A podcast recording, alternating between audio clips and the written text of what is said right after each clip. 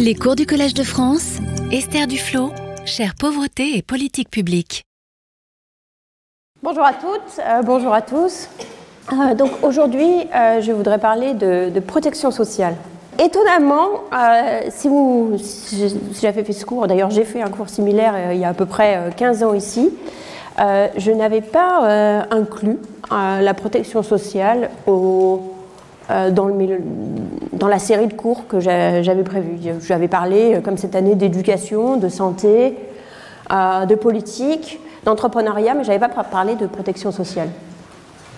Et pourtant, aujourd'hui, euh, euh, c'est clair que c'est important d'en parler, euh, que, le, sujet de la protection sociale, c'est-à-dire à la fois de l'assurance sociale et de la redistribution, est devenu un sujet dans le monde du développement qui n'était pas euh, euh, jusqu'alors. Euh, dans euh, la série euh, de livres de la série de Nilou, le livre sur la protection sociale est l'histoire d'une sorcière, une fausse sorcière, c'est Bibir, un coup de pouce pour la sorcière. Et voilà la première image où on voit la sorcière qui murmure toute la journée des formules mystérieuses, une dame qui fait un peu peur. Et la dernière image, la dame qui maintenant euh, raconte de longues histoires aux enfants qui n'ont plus, euh, plus peur d'elle, mais au, contraire, euh, qui au contraire aiment passer des journées avec elle.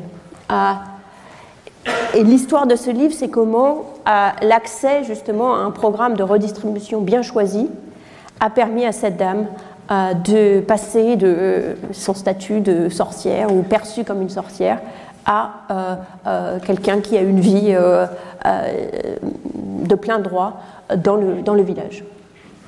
Pourquoi la, protection sociale n'était pas un, sujet, que ce soit un sujet politique ou un sujet d'étude, jusqu'à relativement récemment?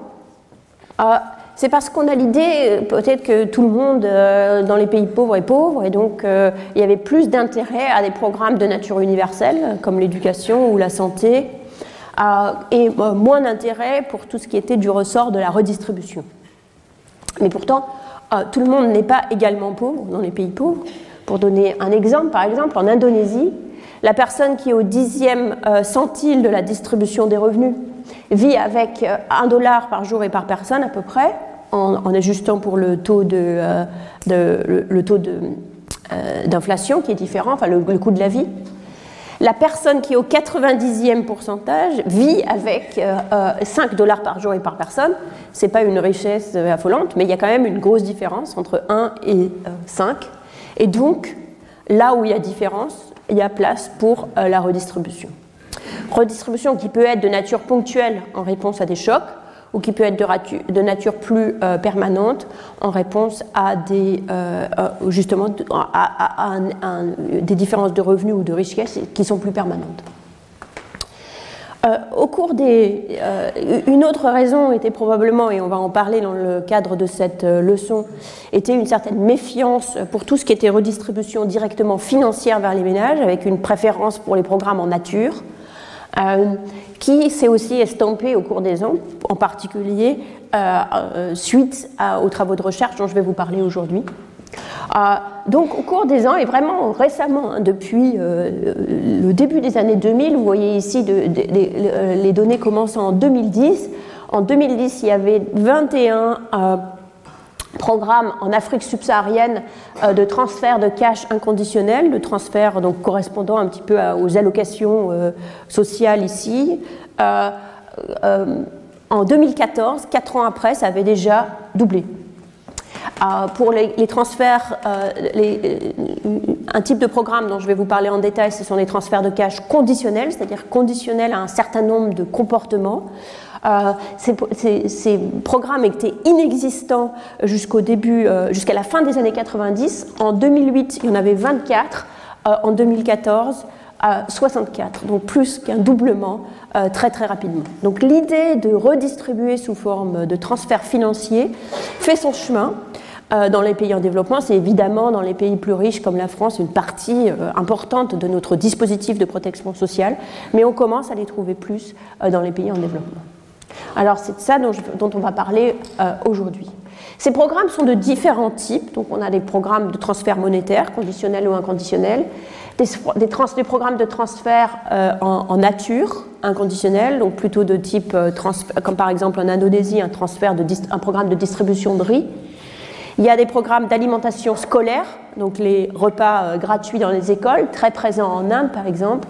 Il y a des programmes de travaux publics où donc les gens reçoivent du, des revenus en échange de travailler sur site. On va en parler aujourd'hui.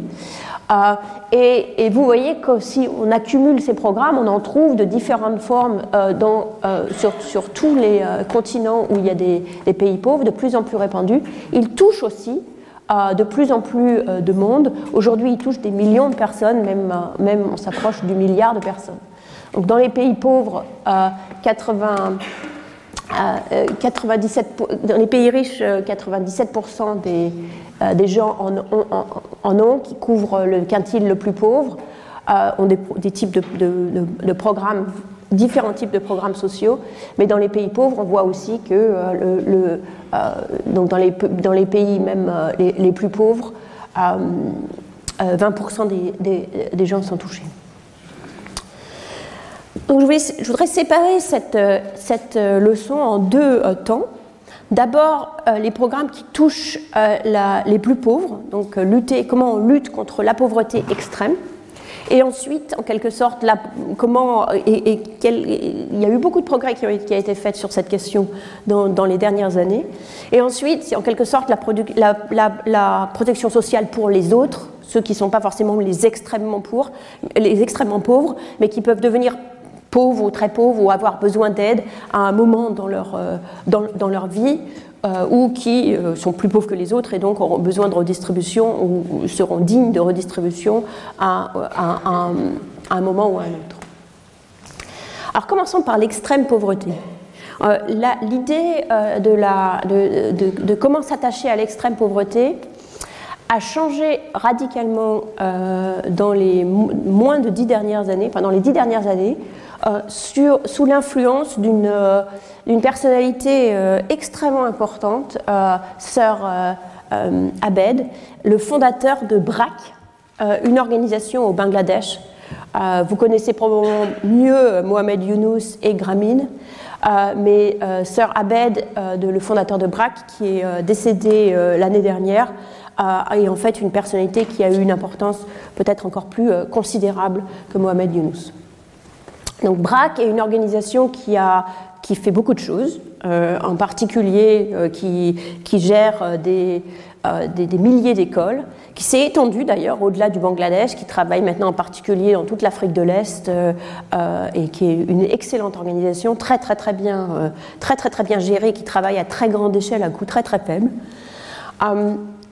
Et ça a commencé, les débuts de BRAC, c'était la lutte contre le choléra euh, au, Bangladesh. Donc il y a encore tout un pan de programmes de santé euh, très actifs, euh, programmes d'éducation, programmes de soutien aux, jeunes filles, et puis microcrédit. Et dans le cadre de son organisation de microcrédit, ils se sont rendus compte qu'il y avait toute une frange de la population des villages qui n'avait pas accès au microcrédit dans le sens où ou bien ils s'auto-sélectionnaient pour en sortir et, ne, demandaient même pas à recevoir un, prêt, ou bien quand ils demandaient un prêt, les, euh, prêteurs, les employés de, l'entreprise ne voulaient pas leur prêter parce qu'ils pensaient qu'ils n'avaient pas une activité qui justifiait euh, un prêt et qu'ils ne seraient pas capables de le rembourser. Et donc il s'est rendu compte que euh, les plus pauvres des villages étaient ceux qui étaient exclus euh, de ce moyen qui était un petit peu leur véhicule pour lutter contre la pauvreté. on ne va pas aujourd'hui tellement se poser la question du est-ce que le microcrédit est vraiment un véhicule de sortie de la pauvreté, euh, mais à cette époque c'est ce qu'ils croyaient et ils se sont rendus compte que les plus pauvres des pauvres étaient exclus de ce véhicule-là.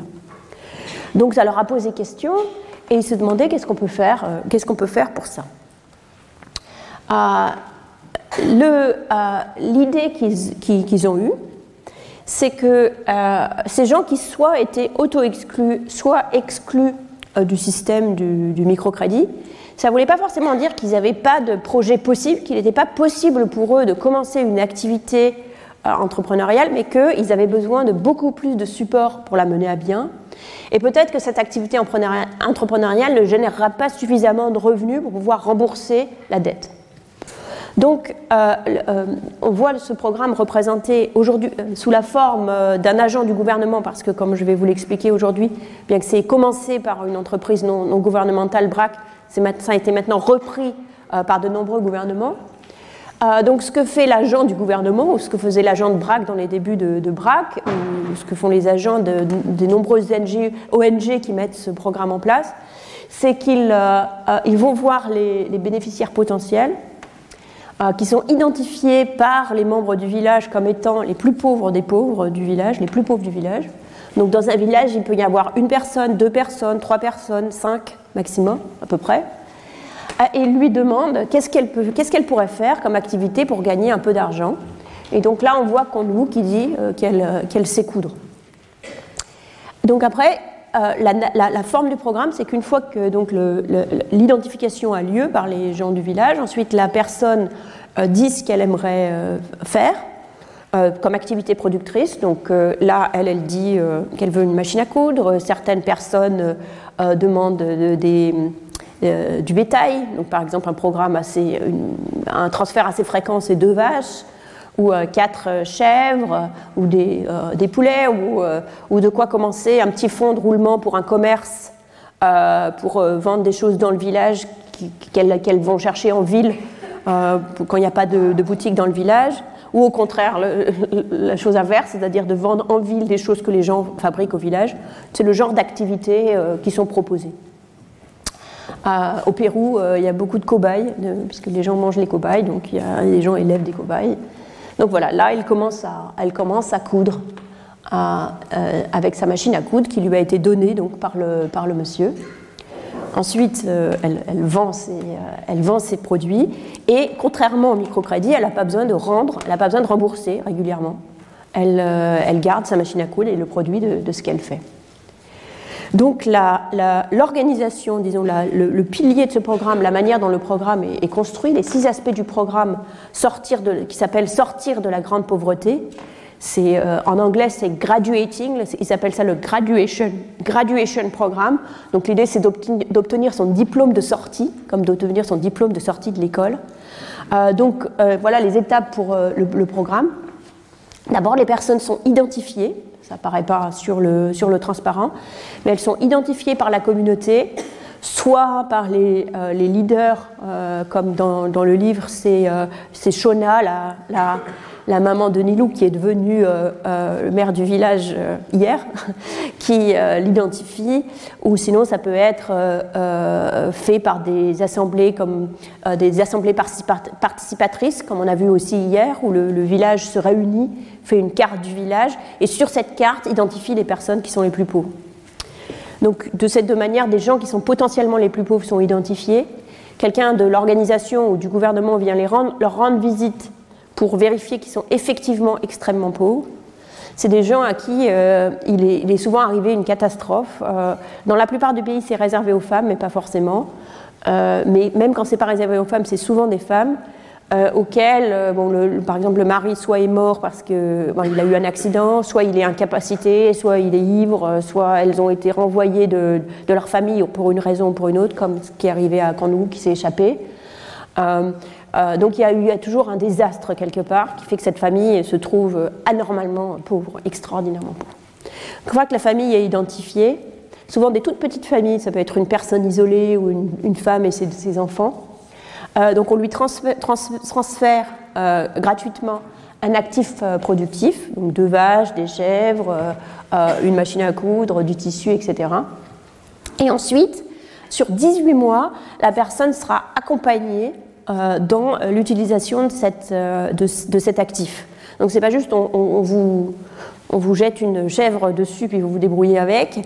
Euh, mais, donc la personne, si par exemple si c'est des vaches, euh, les vaches sont vaccinées, euh, vont voir le vétérinaire, la personne reçoit une formation sur comment s'occuper de ses vaches le mieux possible. avec, la, machine à coudre par exemple, on va lui donner non seulement de la machine à coudre, une machine à coudre, mais aussi du tissu. On va lui l'emmener au moins une fois en ville pour lui montrer où est-ce qu'elle peut racheter du tissu, puis une fois en ville pour, pour vendre ses affaires, peut-être qu'on va partager des, patrons avec elle, etc. Donc il y a une assistance technique qui est euh, spécialisée en fonction de l'activité et de, l'asset qui est choisi.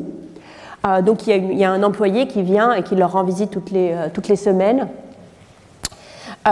il y a accompagné avec, il n'y a pas seulement un transfert d'actifs réels, il y a aussi un transfert financier qui dure de quelques semaines à quelques mois selon les pays et selon les actifs pour encourager les gens à ne pas se débarrasser immédiatement de l'actif. Que si on donne par exemple deux vaches à des gens qui sont extrêmement pauvres, euh, la tentation, ça pourrait de dire, bon, moi là pour l'instant, ça va mettre trop de temps, parce que c'est vrai que ça met du temps pour une vache avant d'avoir un veau et de faire du lait, etc. Donc il y aura une tentation de vendre immédiatement la vache pour avoir de l'argent disponible euh, illico. Donc pour éviter ça, ils font un transfert financier, donc de, quelque, de disons une, espèce de pension de survie en plus de, de l'actif, euh, pendant quelques mois. Euh, ils encouragent l'épargne, donc à chaque fois que la personne visite, elle est, euh, elle est, que l'employé visite, les, les, bénéficiaires sont réunis, en, les bénéficiaires du village sont réunis en petits groupes. ils, mettent de l'argent dans un compte d'épargne. S'ils ne savent pas lire, il y a une formation à la lecture. Enfin, le, pendant le Covid, ils étaient accompagnés, par exemple, pour, les, pour être vaccinés, etc. Donc ces visites à domicile sont fréquentes euh, par le personnel du, partenaire d'implémentation pour euh, vérifier que tout se passe bien. Tout ça dure 18 mois. Et au bout de 18 mois, la personne, en quelque sorte, obtient son sortie de diplôme de la pauvreté. Euh, le support s'arrête, la personne garde l'asset, par, par, contre, garde l'actif. Et de toute façon, ils étaient libres de s'en servir comme ils voulaient au moment où ils voulaient, mais à ce moment-là, donc peut-être qu'ils vont changer d'activité ou arrêter l'activité, on ne sait pas, ils font ce qu'ils veulent à ce moment-là. Donc c'est ça le principe euh, du programme euh, Sortir de la grande pauvreté. Donc c'est le programme tel qu'il a été conçu par BRAC, mais tel qu'aujourd'hui il est appliqué dans euh, des dizaines de, pays, soit par des gouvernements, le plus souvent par des organisations qui travaillent assez proche, de manière assez proche avec, avec BRAC. Donc la philosophie du, programme, c'est que euh, les, gens sont enfermés dans une trappe, ces, personnes extrêmement pauvres, suite à l'accident de la vie qu'ils ont eu ou aux accidents de la vie qu'ils ont eu, sont enfermés dans un piège de pauvreté et qu'il faut un énorme investissement, parce que ça représente quand même un investissement énorme à la fois de donner euh, cet actif et tout le support qui en gros double le prix du programme par rapport à avoir juste l'actif. Il ne faut pas se contenter de financer un petit peu les gens, ce qu'on pourrait faire pour les gens qui sont juste pauvres. Euh, il faut faire euh, faut beaucoup de mesures complémentaires d'ordre santé, éducation, psychosocial, support technique, etc., pour les faire sortir de la trappe. Mais ça vaut le coup parce que une fois qu'ils seront sortis, ils seront sortis pour toujours, et donc les gains du programme vont être l'espoir, hein, c'est que les gains du programme soient permanents que ce soit pas euh, euh, quelque chose qui les aide pendant qu'ils reçoivent euh, le transfert, mais que c'est quelque chose qui les aide pour toujours. Donc une grosse différence avec le microcrédit, évidemment, c'est qu'il s'agit d'un don hein, et pas d'un prêt. dans le cas du microcrédit, dès que les gens reçoivent le prêt ou l'actif, ils doivent se mettre à rembourser ce qui limite le risque qu'ils peuvent se permettre de prendre parce que si vous devez rembourser immédiatement, par exemple, les gens euh, peuvent se dire, par exemple, quelqu'un comme Conwoo qui sait coudre ne prendrait pas forcément un microcrédit pour acheter une machine à coudre parce que entre le moment où elle achète sa machine à coudre et le moment où elle peut effectivement vendre des vêtements va se produire plusieurs semaines pendant lesquelles elle est incapable de rembourser euh, ses dettes. Alors il y a des entreprises de microcrédit qui ont expérimenté pour donner au moins une période de grâce entre le moment où les gens prennent le crédit et le moment où ils remboursent, qui conduit à une augmentation de la prise de risque, mais qui réduit les taux de remboursement. Et donc en général, ces organisations, enfin, l'organisation qui avait testé ça, par exemple, a arrêté très rapidement. Alors qu'en fait, par rapport à l'objectif de sortir de la pauvreté, c'était peut-être une bonne idée. Euh, donc ici, comme il n'y a pas de problème de remboursement, les gens peuvent euh, euh, s'investir dans une activité un peu plus risquée au départ, et toute activité est risquée pour des gens qui sont pauvres comme ça. par rapport au, microcrédit aussi, une autre différence, c'est le, soutien intense à l'activité. c'est aussi une différence avec les programmes de, de support, de soutien financier traditionnels. D'une part, l'actif est, reçu en nature, Euh, pas c'est pas juste un transfert financier. D'autre part, euh, il y, a cet énorme effort de soutien sur le, coût entier du programme. À peu près la moitié correspond à l'actif et l'autre moitié au coût de personnel dans le support du programme. Donc c'est un aspect important du coût. Donc pourquoi structurer un programme de cette manière?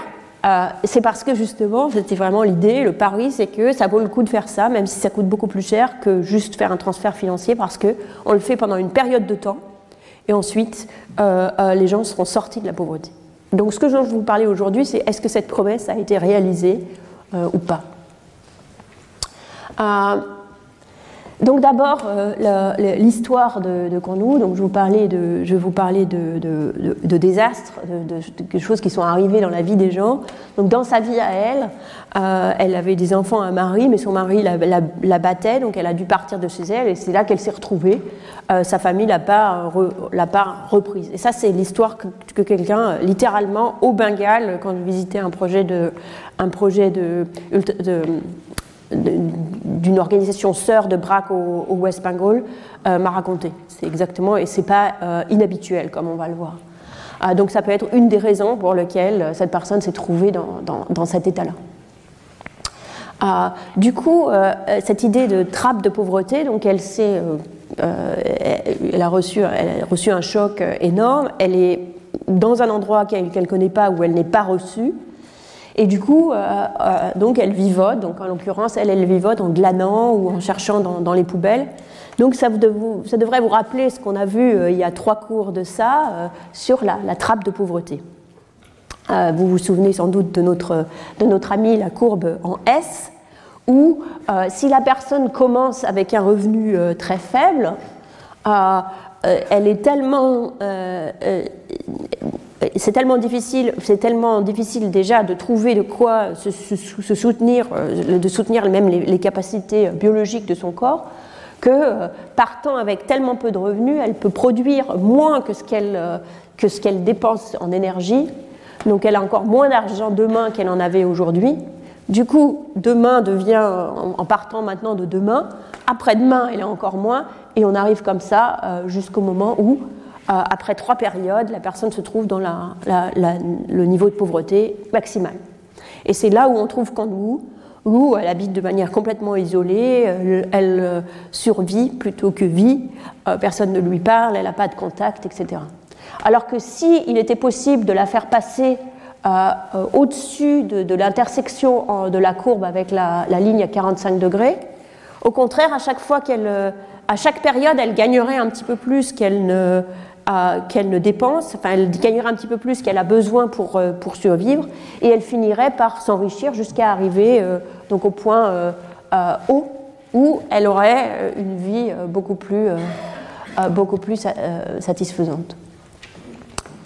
Donc ça, c'est la première version de la trappe de pauvreté. C'est la trappe de pauvreté individuelle où les gens sont tellement pauvres que, que ce soit pour des raisons euh, physiologique ou psychologique, on reviendra sur les raisons psychologiques, la pauvreté finit par entretenir la pauvreté euh, et se conforter euh, dans les endroits où les gens sont piégés. Si on arrive à les pousser d'un cran, on peut, on peut changer complètement, complètement leur vie. Il y a une version de, de, la courbe, il y a une, autre conséquence de cette courbe en S qui devient une version presque communautaire de la courbe en S, c'est que si euh, les, autres membres du village, qui eux-mêmes ne sont pas particulièrement euh, riches, euh, décident qu'ils ont peur de, devenir pauvres aussi, l'existence de la courbe en S peut amener le village à sacrifier les personnes les plus faibles pour pouvoir nourrir la communauté, en particulier quand les temps sont durs. Donc si on revient à notre courbe en S et on dit que dans les périodes normales, tout le monde est un petit peu autour de, euh, plutôt du point haut, donc les gens vivent euh, confortablement. Et puis euh, quelque chose se produit, une catastrophe se produit, donc par exemple une sécheresse ou les champs sont envahis par les criquets, donc tout d'un coup la, richesse et le revenu disponible dans le village baissent. Il se peut que si tout le monde répartissait également les ressources disponibles, ils se, retrouveraient tous sur la gauche et du mauvais côté, là où ça les emmènerait vers la, trappe de pauvreté. Et pour se protéger, ils peuvent décider que c'est pas grave, on va devoir, enfin c'est pas grave, c'est grave, mais la seule solution, c'est qu'on va devoir répartir les ressources de manière inégale. Donc on va concentrer les ressources vers ceux qui sont capables, avec ces ressources-là, de produire davantage, et les autres sont sacrifiés. On peut voir ça dans la famille, ou par exemple dans les périodes fastes, euh, la mortalité des petites filles et des petits garçons est la même, dans les périodes de sécheresse, tout d'un coup, on voit les petits garçons qui ont plus de chances de survivre que les petites filles.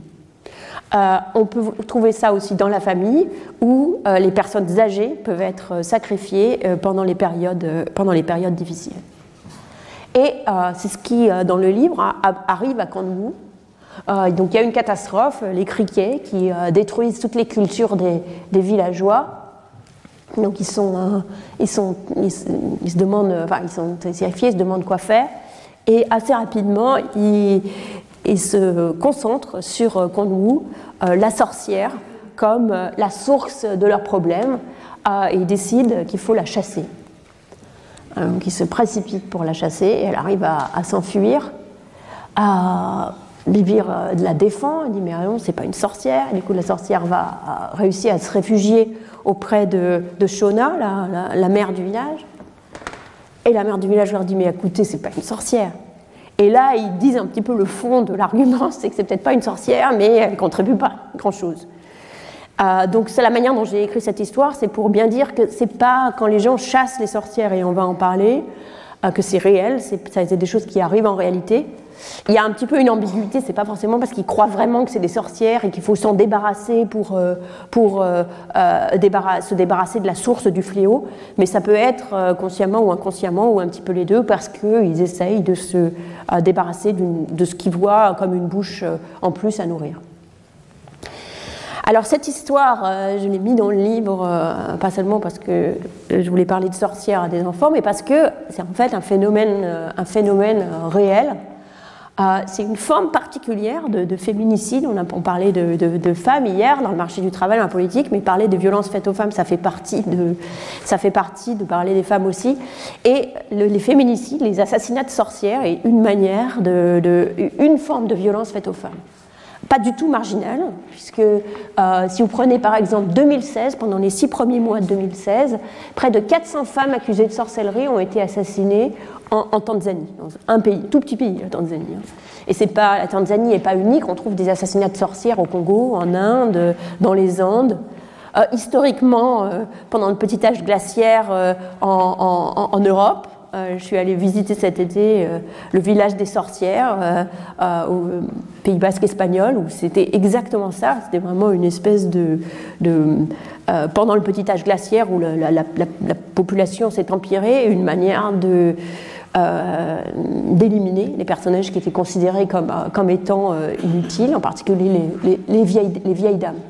Donc voilà, Ruth Zakaria, une veuve en Tanzanie accusée de sorcellerie et attaquée à la machette. Elle, elle a survécu, mais elles ne survivent, pas tous. il y a une étude de, donc, de Ted Miguel, un chercheur à l'université de Berkeley, qui a, est allé dans des villages en Tanzanie, qui a interviewé les gens sur les, assassinats de sorcières au cours des, dix dernières années et qui a euh, euh, mis ces euh, données en regard avec les conditions météorologiques dans les villages. Et il voit que dans les années de sécheresse ou d'inondation, donc les années de, temps extrêmes, qui sont des mauvaises années dans un cas comme dans l'autre, il y a deux fois plus d'assassinats de sorcières. Donc on peut comparer les années, les, années de, où il y a plus de, temps, extrême, la proportion de mois où euh, il y a eu des sécheresses ou des inondations. Et dans ces années-là, il y a deux fois plus d'assassinats de, sorcières. Euh, donc est-ce que ces meurtres de sorcières sont du ressort de la, de la courbe en S, d'essayer de se débarrasser des gens, des bouches supplémentaires à nourrir ou est-ce que c'est à cause d'une norme sociale irrationnelle Ou est-ce que c'est la recherche d'un bouc émissaire? Euh, Ted Miguel, lui, penche sur, euh, vraiment sur la, responsabilité de l'économie, des facteurs économiques, puisqu'il dit d'abord, on ne trouve pas tellement d'assassinats de sorcières dans les régions les plus riches.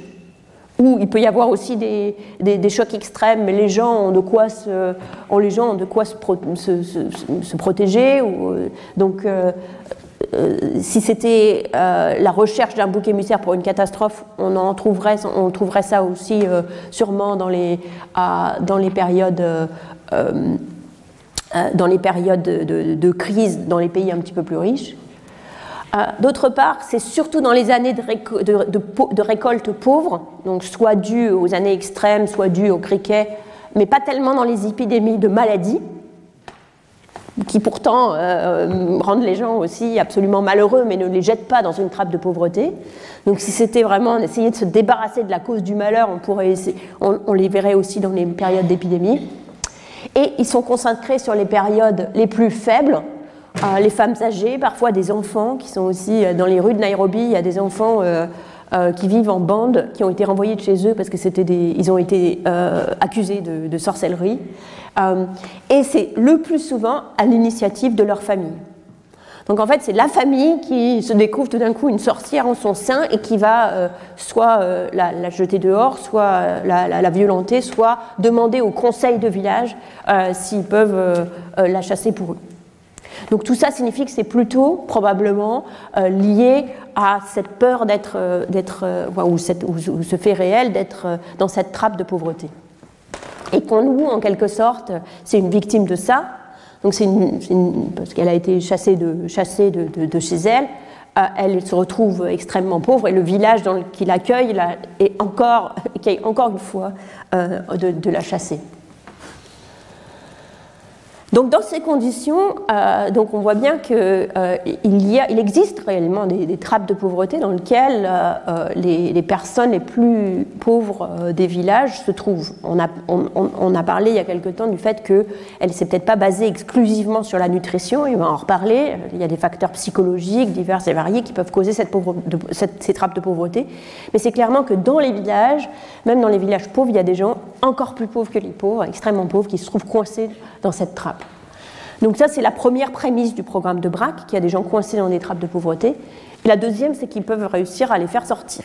Euh, donc est-ce qu'ils euh, ont raison sur cette partie-là euh, de leur pari?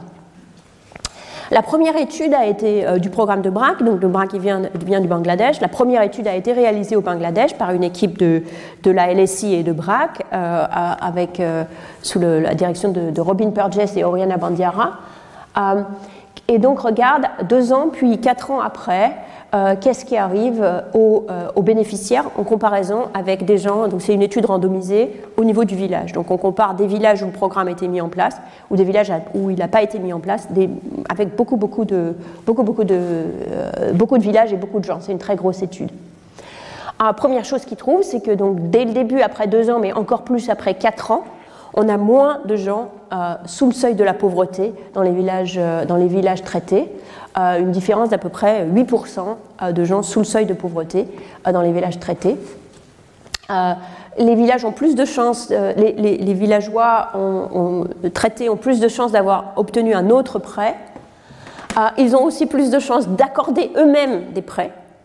Ce qui signifie, ces prêts sont souvent des prêts informels, donc ça veut dire qu'ils sont plus intégrés dans l'économie euh, d'échange euh, euh, informel du village, donner et recevoir, faire partie de la communauté. Ça veut dire par exemple pouvoir être assuré dans une période où ça ne va pas temporairement. Ils dépensent plus pour leur consommation régulière, en particulier après 4 ans. ils ont plus de choses chez eux, aussi après 4 ans, et ils ont plus d'épargne. Euh, euh, ça immédiatement, puis ça fait un petit peu partie du programme. Donc on voit des effets euh, après deux ans qui apparaissent dès après deux ans, mais qui sont encore plus forts après quatre ans, donc qui ne diminuent pas au cours du temps. Cette étude donc a eu des résultats importants. En même temps, c'est un, programme qui est, cher, qui est compliqué, qui est peut-être qui a plusieurs éléments qu'on peut se dire est compliqué à mettre en œuvre. Donc, c'est posé dès le départ la question de la, généralisation du programme. Est-ce que ça marcherait dans d'autres contextes? Et là, euh, sous euh, euh, la direction de Dean Carlin, un chercheur de, Northwestern, avec le support de, de BRAC, des études ont été lancées dans j'ai écrit 6 sur la slide, mais il me semble que c'est 7, oui, dans 7 autres pays, pour répliquer le programme de BRAC à, l'identique, si j'ose dire, mais peut-être qu'il faut mettre des guillemets au, terme d'identique, parce que quand on réplique un programme de ce type, forcément c'est un identique adapté, euh, dans sept autres pays. Alors ce qui s'est passé, c'est que donc sept euh, organisations différentes et sept équipes de chercheurs se sont mis ensemble pour évaluer le programme dans sept endroits, de manière coordonnée, donc avec les mêmes questionnaires. Euh, les programmes pas forcément les mêmes, puisque donc par exemple en Éthiopie, ils avaient, il y a beaucoup de ménages qui ont choisi d'avoir des abeilles pour faire du miel, et en Inde, il n'y en a pas.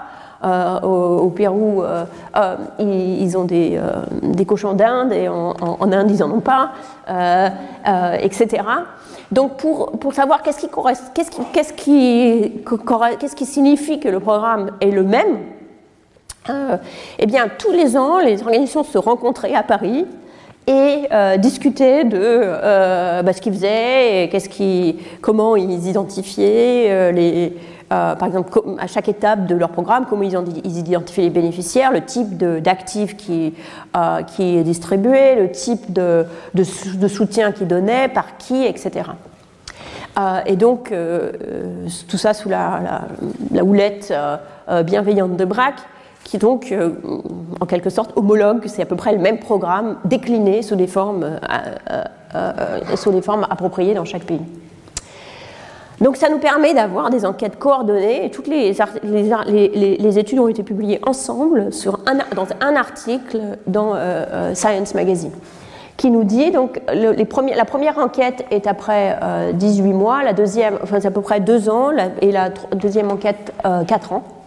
Euh, et là, qu'est-ce qu'on trouve? Donc, par exemple, sur je vais vous montrer quelques dessins pays par pays, puis ensuite euh, euh, tous les dessins. Donc, dans tous les pays, sauf le, Honduras, on voit une augmentation des actifs significatifs à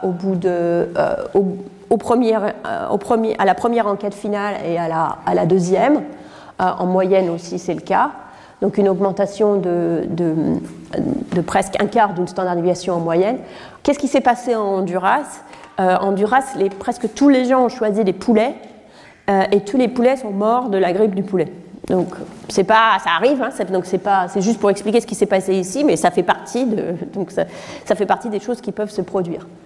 Euh, de façon intéressante, j'ai participé à l'évaluation du programme en Inde, et il y a beaucoup de gens qui voulaient faire des poulets et mon co-auteur euh, du euh, Ragab Chakopadai qui euh, disait faut surtout pas qu'ils fassent des poulets, les poulets ça meurt. Et, de, fait, finalement, les poulets n'ont pas été choisis, donc c'est pas ce qui n'ont pas été proposés.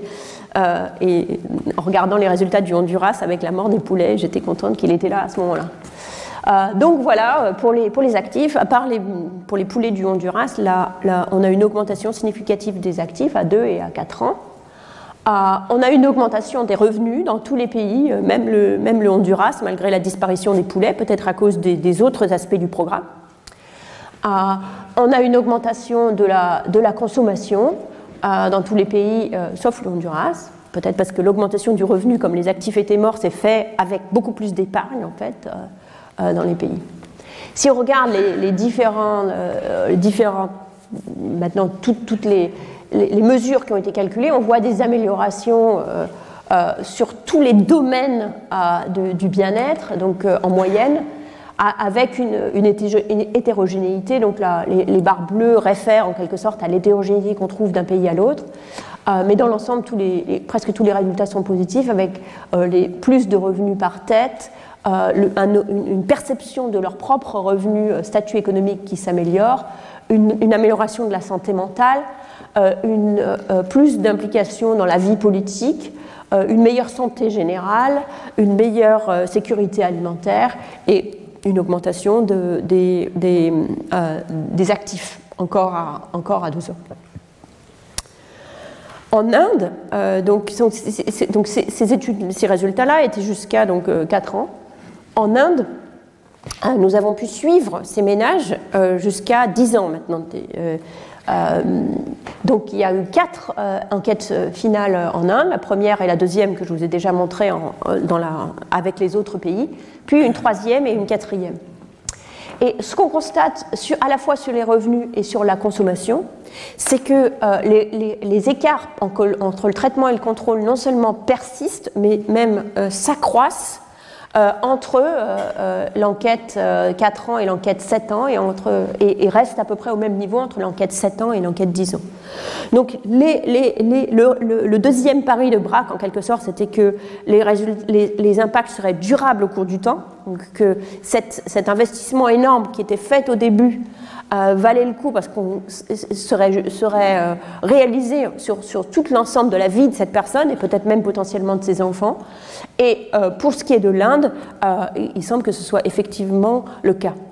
Au Bangladesh, l'expérience s'est arrêtée, c'est-à-dire ils ont fait rentrer les villages contrôle dans traitement, donc on ne peut pas faire exactement cette, ce dessin, mais il semble aussi qu'avec les données qu'ils ont, qu'il y a une, une, grosse, une permanence des effets.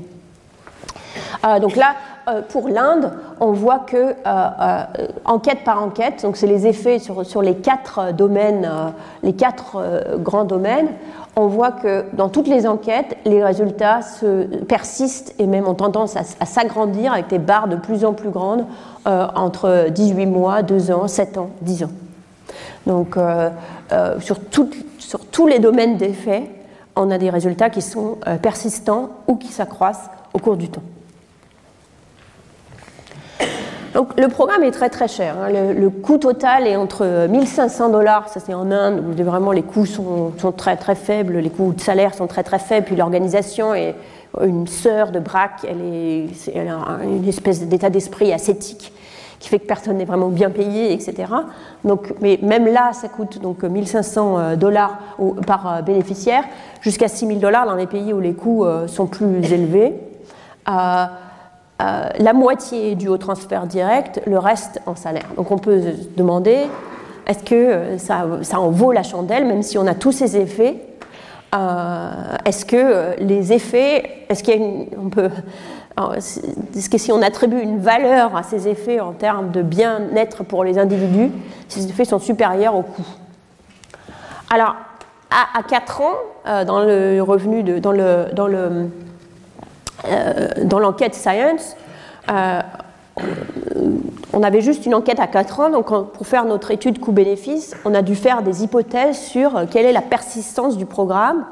Donc on a pu dire qu'il fallait que le programme persiste au moins, que les effets persistent et restent positifs au moins pendant une dizaine d'années pour que les bénéfices qu'on observe soient supérieurs au coût final. Donc si on continue à avoir ces bénéfices pendant jusqu'à l'année 10, alors la valeur de ces bénéfices, simplement en termes de revenus euh, supplémentaires pour la personne, même sans tenir compte euh, des effets euh, de la santé, santé mentale, intégration, etc., en valent la chandelle par rapport au coût. en, Inde, étant donné que les résultats, au lieu de baisser au cours du temps, augmentent au cours du temps et que les coûts étaient assez faibles, en 4 ans, le programme est entièrement remboursé, c'est-à-dire les bénéfices qu'on reçoit à 4 ans sont supérieurs aux coûts. Et à 10 ans, même si tous les revenus, devaient, tous les bénéfices devaient complètement s'arrêter après notre enquête de 10 ans, ce qui est peu probable étant donné ce qu'on a vu jusqu'à maintenant où les bénéfices avaient plutôt tendance à s'accroître au cours du temps, le taux de rendement à 10 ans serait de 350%. Donc c'est un rendement tout à fait acceptable euh, parce qu'il y a assez peu de rendement euh, financier euh, qu'on trouve à 350%. Et c'est important de noter en Inde que ce n'est pas parce que la période était particulièrement difficile pour les pauvres Indiens et que c'est pour ça que le programme les soutient, puisqu'en fait c'est dans le contexte où on voit aussi le contrôle devenir de moins en moins pauvre.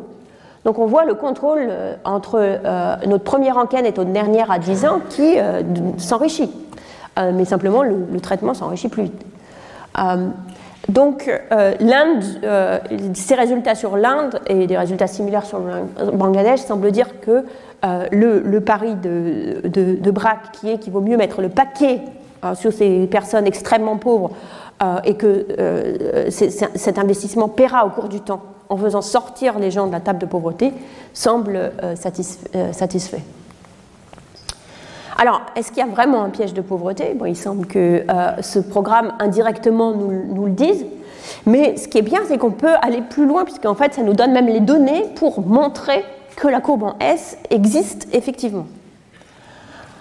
alors pourquoi elle existerait existe, Et non seulement elle existe effectivement, mais peut-être qu'il y, a même une espèce de courbe en, en W, en w allongé, où il pourrait y avoir plusieurs seuils en fait qu'on rencontrerait au cours du temps.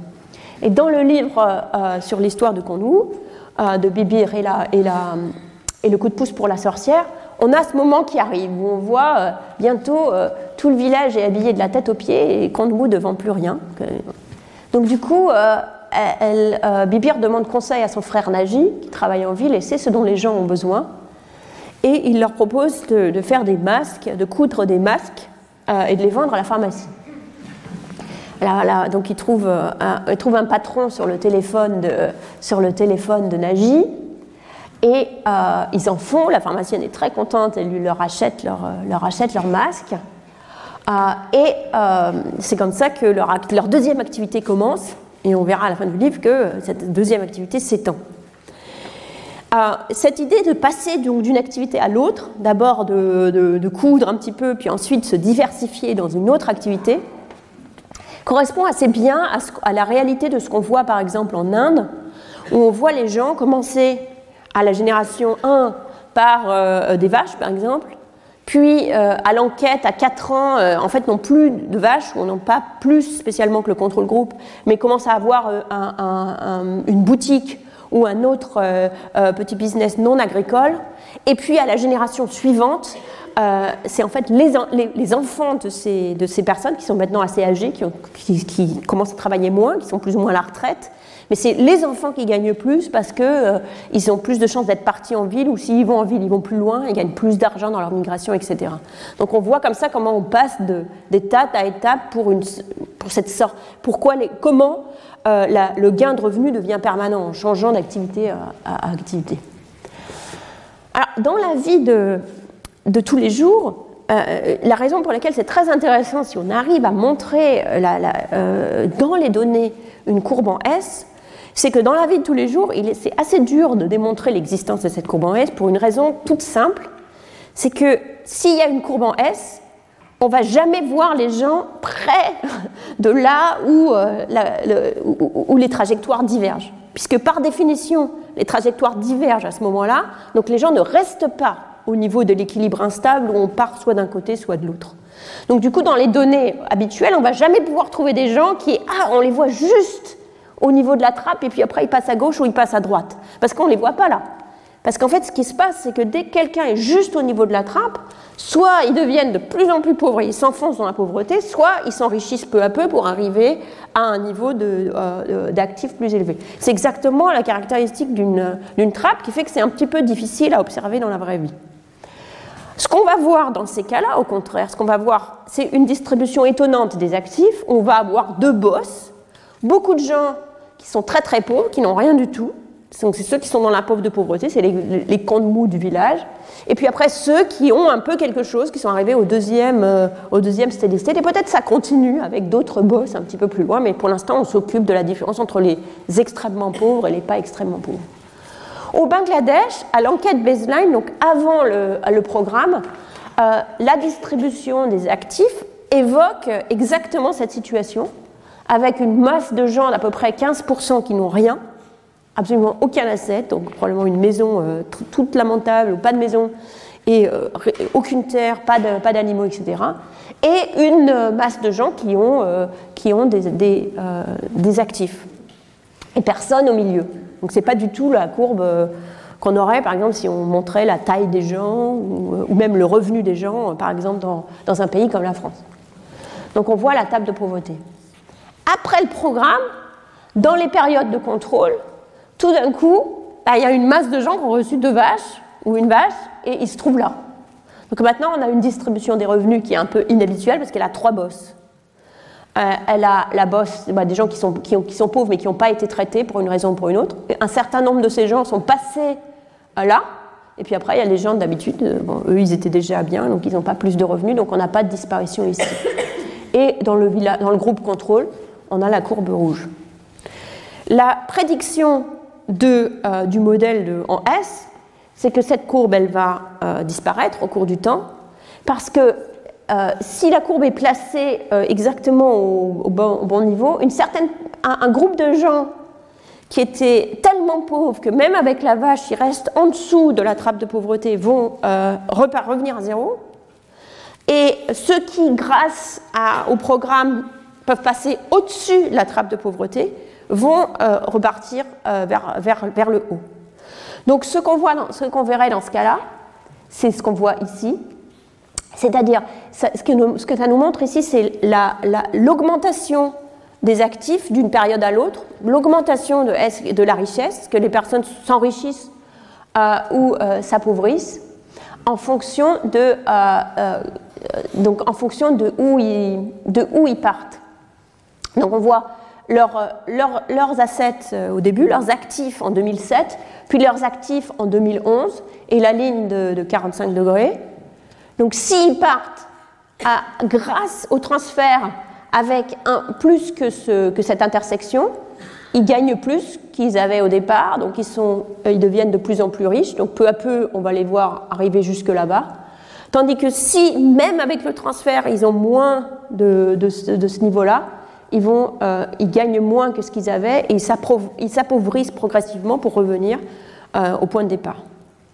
Donc euh, ces, données-là, parce que le transfert était juste suffisamment élevé pour faire passer une partie, mais pas tout le monde, des gens de, au-dessus du seuil d'appauvrissement, nous, nous de manière vraiment très très claire qu'on n'avait pas avant qu'il existe effectivement une courbe en S et des trappes de pauvreté. Ça nous dit aussi, par ailleurs, que euh, le transfert de Braque, s'il avait été un petit peu plus élevé, aurait permis de, faire sortir plus de gens de la pauvreté euh, et que donc il aurait été euh, peut-être serait une bonne idée du point de vue de faire sortir les gens de la pauvreté d'avoir un transfert encore plus élevé que ce qu'il est aujourd'hui. Donc, toutes ces gens qui sont partis à droite du seuil Castor, ici, sont sortis, du, piège. Donc, la courbe en S existe en vrai, et dans le groupe traitement, elle croise euh, la, ligne à 45 degrés. Dans le groupe contrôle, euh, elle, est tout en dessous, ce qui explique pourquoi euh, on a ces, deux, ces, deux, masses en l'absence du programme. Donc ça, ça nous démontre pour, la première fois, et c'est un, article de Claire Balboni, euh, euh, Robin Burgess, Maitresh Gatak et Oriana Bandera, pour la première fois, vraiment montrent visuellement dans les données euh, la, présence d'une courbe, en S et d'une piège de pauvreté, encore que les, qui est tout à fait évidemment cohérent avec le fait qu'on voit des programmes à long terme de, ce programme, des effets à long terme de ce programme. Donc, quelle est la nature du piège Quelle pourrait être la nature du piège soit euh, c'est qu'il faut un minimum de richesse pour faire quoi que ce soit, donc on ne peut pas avoir une demi-vache, on est obligé d'avoir une vache entière. Euh, donc il faut, on ne peut pas avoir une demi-machine à coudre.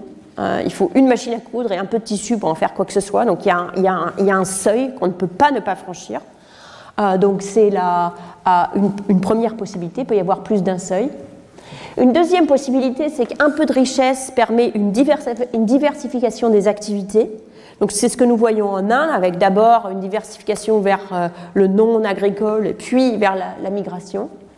Et troisième possibilité, pour revenir à euh, notre leçon sur euh, le marché du travail, c'est la libération de la bande passante, c'est que le, poids de la pauvreté met les gens dans, une, dans un état psychologique où il est très très difficile pour eux de se concentrer sur une activité productrice. Alors il y a un test qui a été fait. Euh, je vous avais montré déjà ce que Michael Kramer avait euh, donné au musée euh, Nobel il y a quelques leçons, qui était un, distributeur de chlorine pour les puits. ce qu'Abhijit Banerjee a donné au musée Nobel, c'est deux sacs, un sac, deux sacs fabriqués par des dames au, Ghana, un sac simple et un sac compliqué. Ils se ressemblent un petit beaucoup, mais le sac compliqué a plus de subtilité dans ses coutures. Euh, et ces sacs ont été produits euh, euh, dans, le cadre d'une expérience pour démontrer justement l'effet de ces programmes ultra pour sur la libération de la bande passante. Donc c'est le, titre du papier, c'est Est-ce que la pauvreté change l'offre du travail Qu'est-ce que nous pouvons apprendre de 150, 115 579 sacs, dont deux sont arrivés à Stockholm donc l'idée de, ce programme, l'idée de cette expérience, c'est donc c'est une des expériences dont je vous ai déjà montré les résultats au Ghana, un programme, un transfert ultra pro au Ghana. Après la distribution des sacs, ils sont retournés voir les gens, donc quelques mois plus tard, en leur proposant un programme d'emploi où euh, les, femmes pouvaient euh, coudre, faire coudre des sacs chez elles, euh, le nombre qu'ils voulaient. On leur, distribuait le tissu, le patron, et c'était à elles de décider combien elles voulaient en faire. Et ensuite, ils sont repassés quelques semaines plus tard pour récupérer les sacs et payer les, les, les personnes à la pièce. Donc la question c'est est-ce que d'avoir reçu ce transfert ça euh, encourage les gens, ça, mène les gens à produire plus de sacs ou moins de sacs? Donc la théorie économique de base nous dirait moins de sacs parce que comme ils sont plus riches, ils en ont moins besoin. Euh, mais la théorie de la bande passante pourrait nous dire plus de sacs parce qu'ils euh, ont plus de disponibilité d'esprit pour, pour, faire ce travail. Et c'est l'effet bande passante qui, qui domine les gens qui reçoivent le transfert fabriquent plus de sacs. Donc, euh, en, gris, on voit les, barres grises sont le, nombre de sacs, le nombre de gens dans différents qui, produisent 0 sac, 2 sacs, 4 sacs, 6 sacs, etc., jusqu'à 10 par semaine. On, donc, on voit par exemple qu'il y a euh, près de la moitié des gens du groupe de contrôle euh, qui produisent 0 sac alors que euh, cette, fraction diminue dans les groupes de traitement. Il y a un groupe de traitement avec un petit transfert et un groupe de traitement avec un fort transfert. Les, les gens qui reçoivent le fort transfert produisent encore plus, ont encore moins de chances d'être à zéro, et ils ont plus de chances d'être à 10. À nouveau, les groupes qui en produisent le plus, c'est ceux qui ont reçu le plus gros transfert. Les groupes qui en produisent de moins, c'est ceux qui n'ont pas reçu de transfert du tout. Donc il y a un gros passage entre 0 et 10 et euh, assez peu de, changements sur les autres euh, disciplines. Donc au total, les, euh, femmes produisent plus de, de, sacs, pas tellement parce qu'elles passent plus d'heures à en faire, mais parce que les heures sont plus productives, elles en font plus par heure. L'effet vient essentiellement d'une augmentation de la productivité, particulièrement sur les sacs les plus complexes. Donc si ça vous rappelle euh, ce qu'on a trouvé avec euh, les, ce qu'on avait trouvé en Orissa avec les assiettes en tissu, en, en, feuilles, euh, sur les effets très temporaires d'être payé immédiatement après le jour de la paix, ça, ça correspond à ça, mais pour un programme réel qui est ce programme de transfert. Le programme de transfert rend les gens plus productifs, pas moins productifs.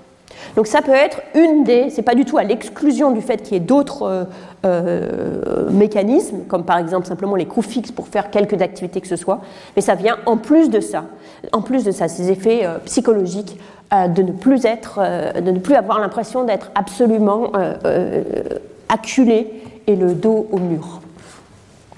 Donc pour résumer, pour les, pour les super pauvres, les extrêmement pauvres, ce programme ciblé euh, qui, les, euh, qui, concentre les ressources sur ceux qui en ont le plus besoin avec des coûts élevés, euh, combinant un actif, un transfert financier et du soutien à nature, réussit à les faire sortir, enfin en tout cas en, faire sortir un certain nombre, et en particulier ceux pour qui le programme est suffisant pour les faire passer au-dessus de la, d'une trappe de pauvreté. Il y a évidemment des gens qui ne sortent pas de cette trappe de pauvreté, mais statistiquement, euh, il, y a des gens enfermés dans une trappe de pauvreté que ces gens, que ce programme libère.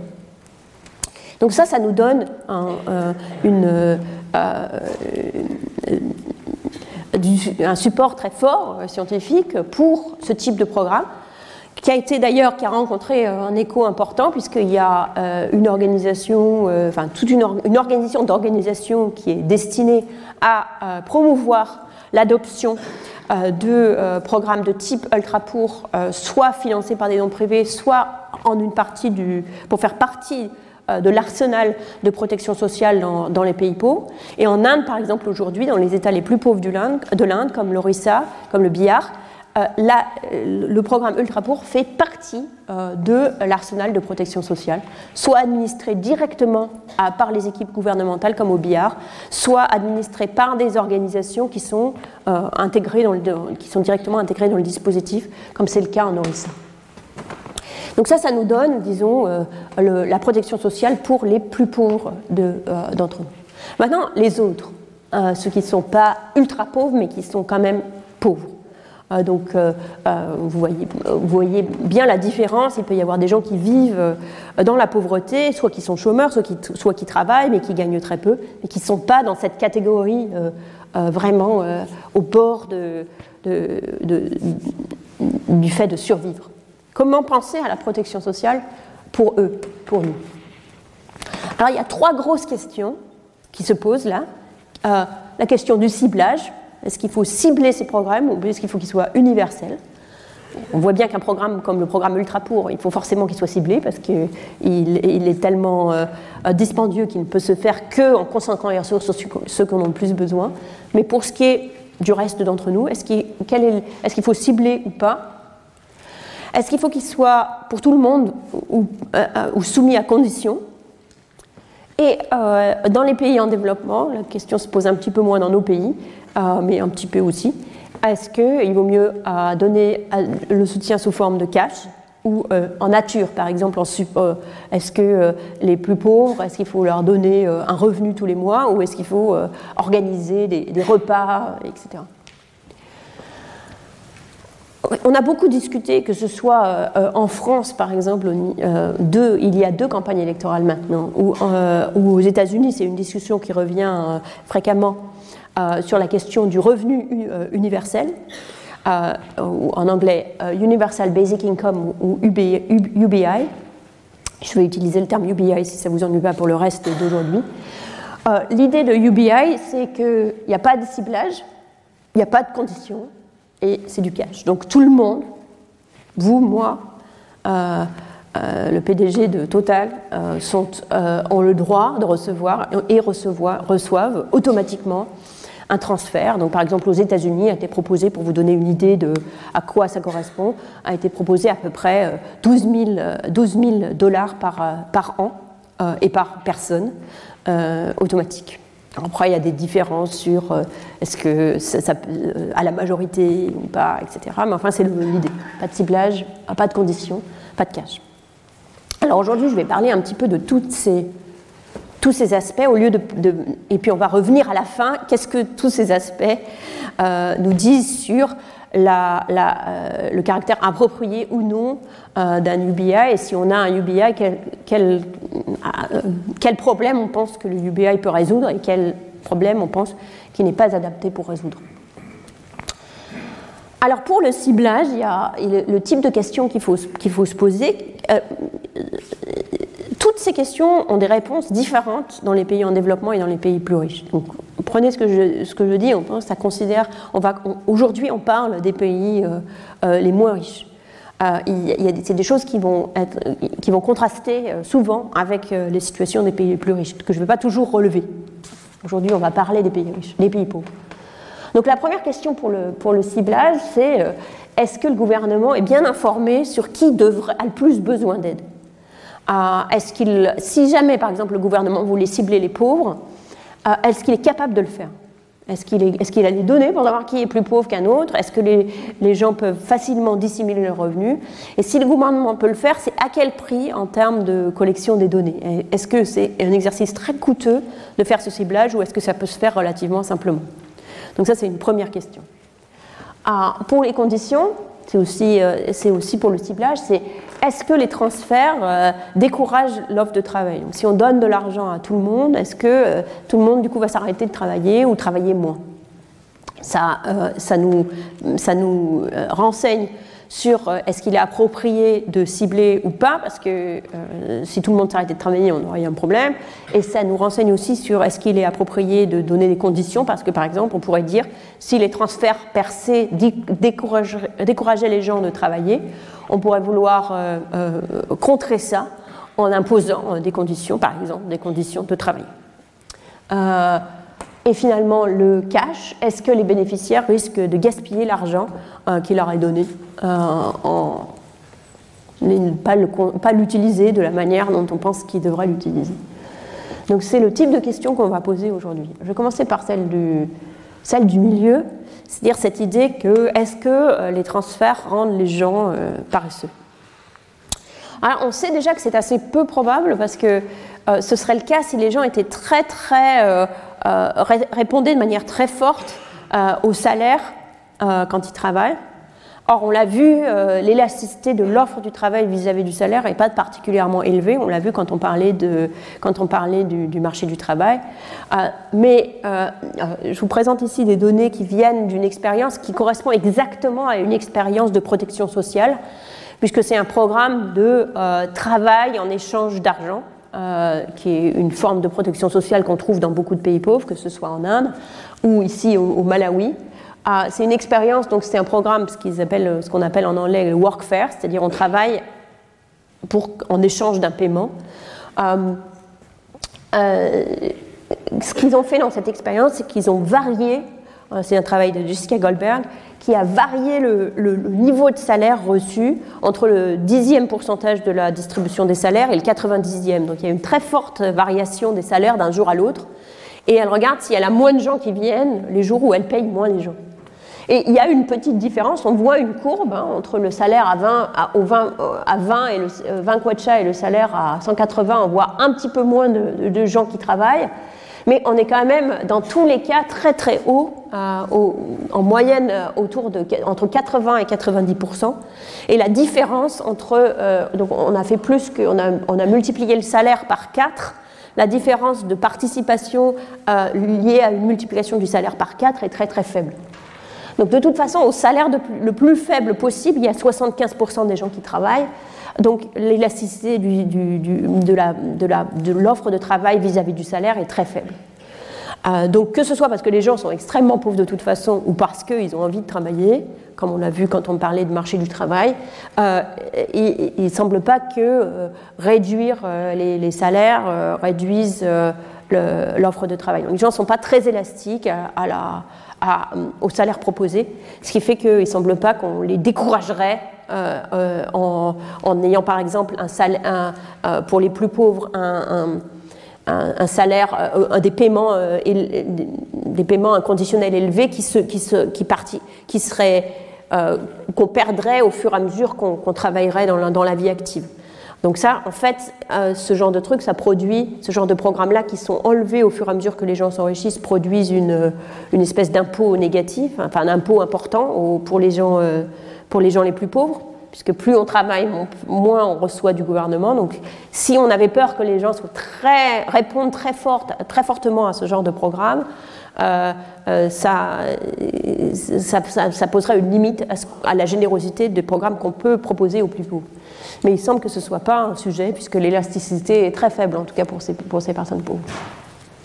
L'autre question, c'est l'élasticité vis-à-vis du revenu, c'est-à-dire si les gens reçoivent de l'argent, est-ce que du coup ils n'ont pas besoin de travailler parce qu'ils ont déjà assez? Donc si par exemple on avait un UBI qui est juste euh, tout le monde reçoit une dotation euh, sans avoir besoin de se lever le matin, est-ce que ça suffirait pour beaucoup de gens se diraient 12 000 dollars ça me suffit pour l'année, donc moi je ne travaille pas? Alors pour ça, on peut, donc ça c'est l'effet revenu euh, d'avoir euh, une protection sociale universelle.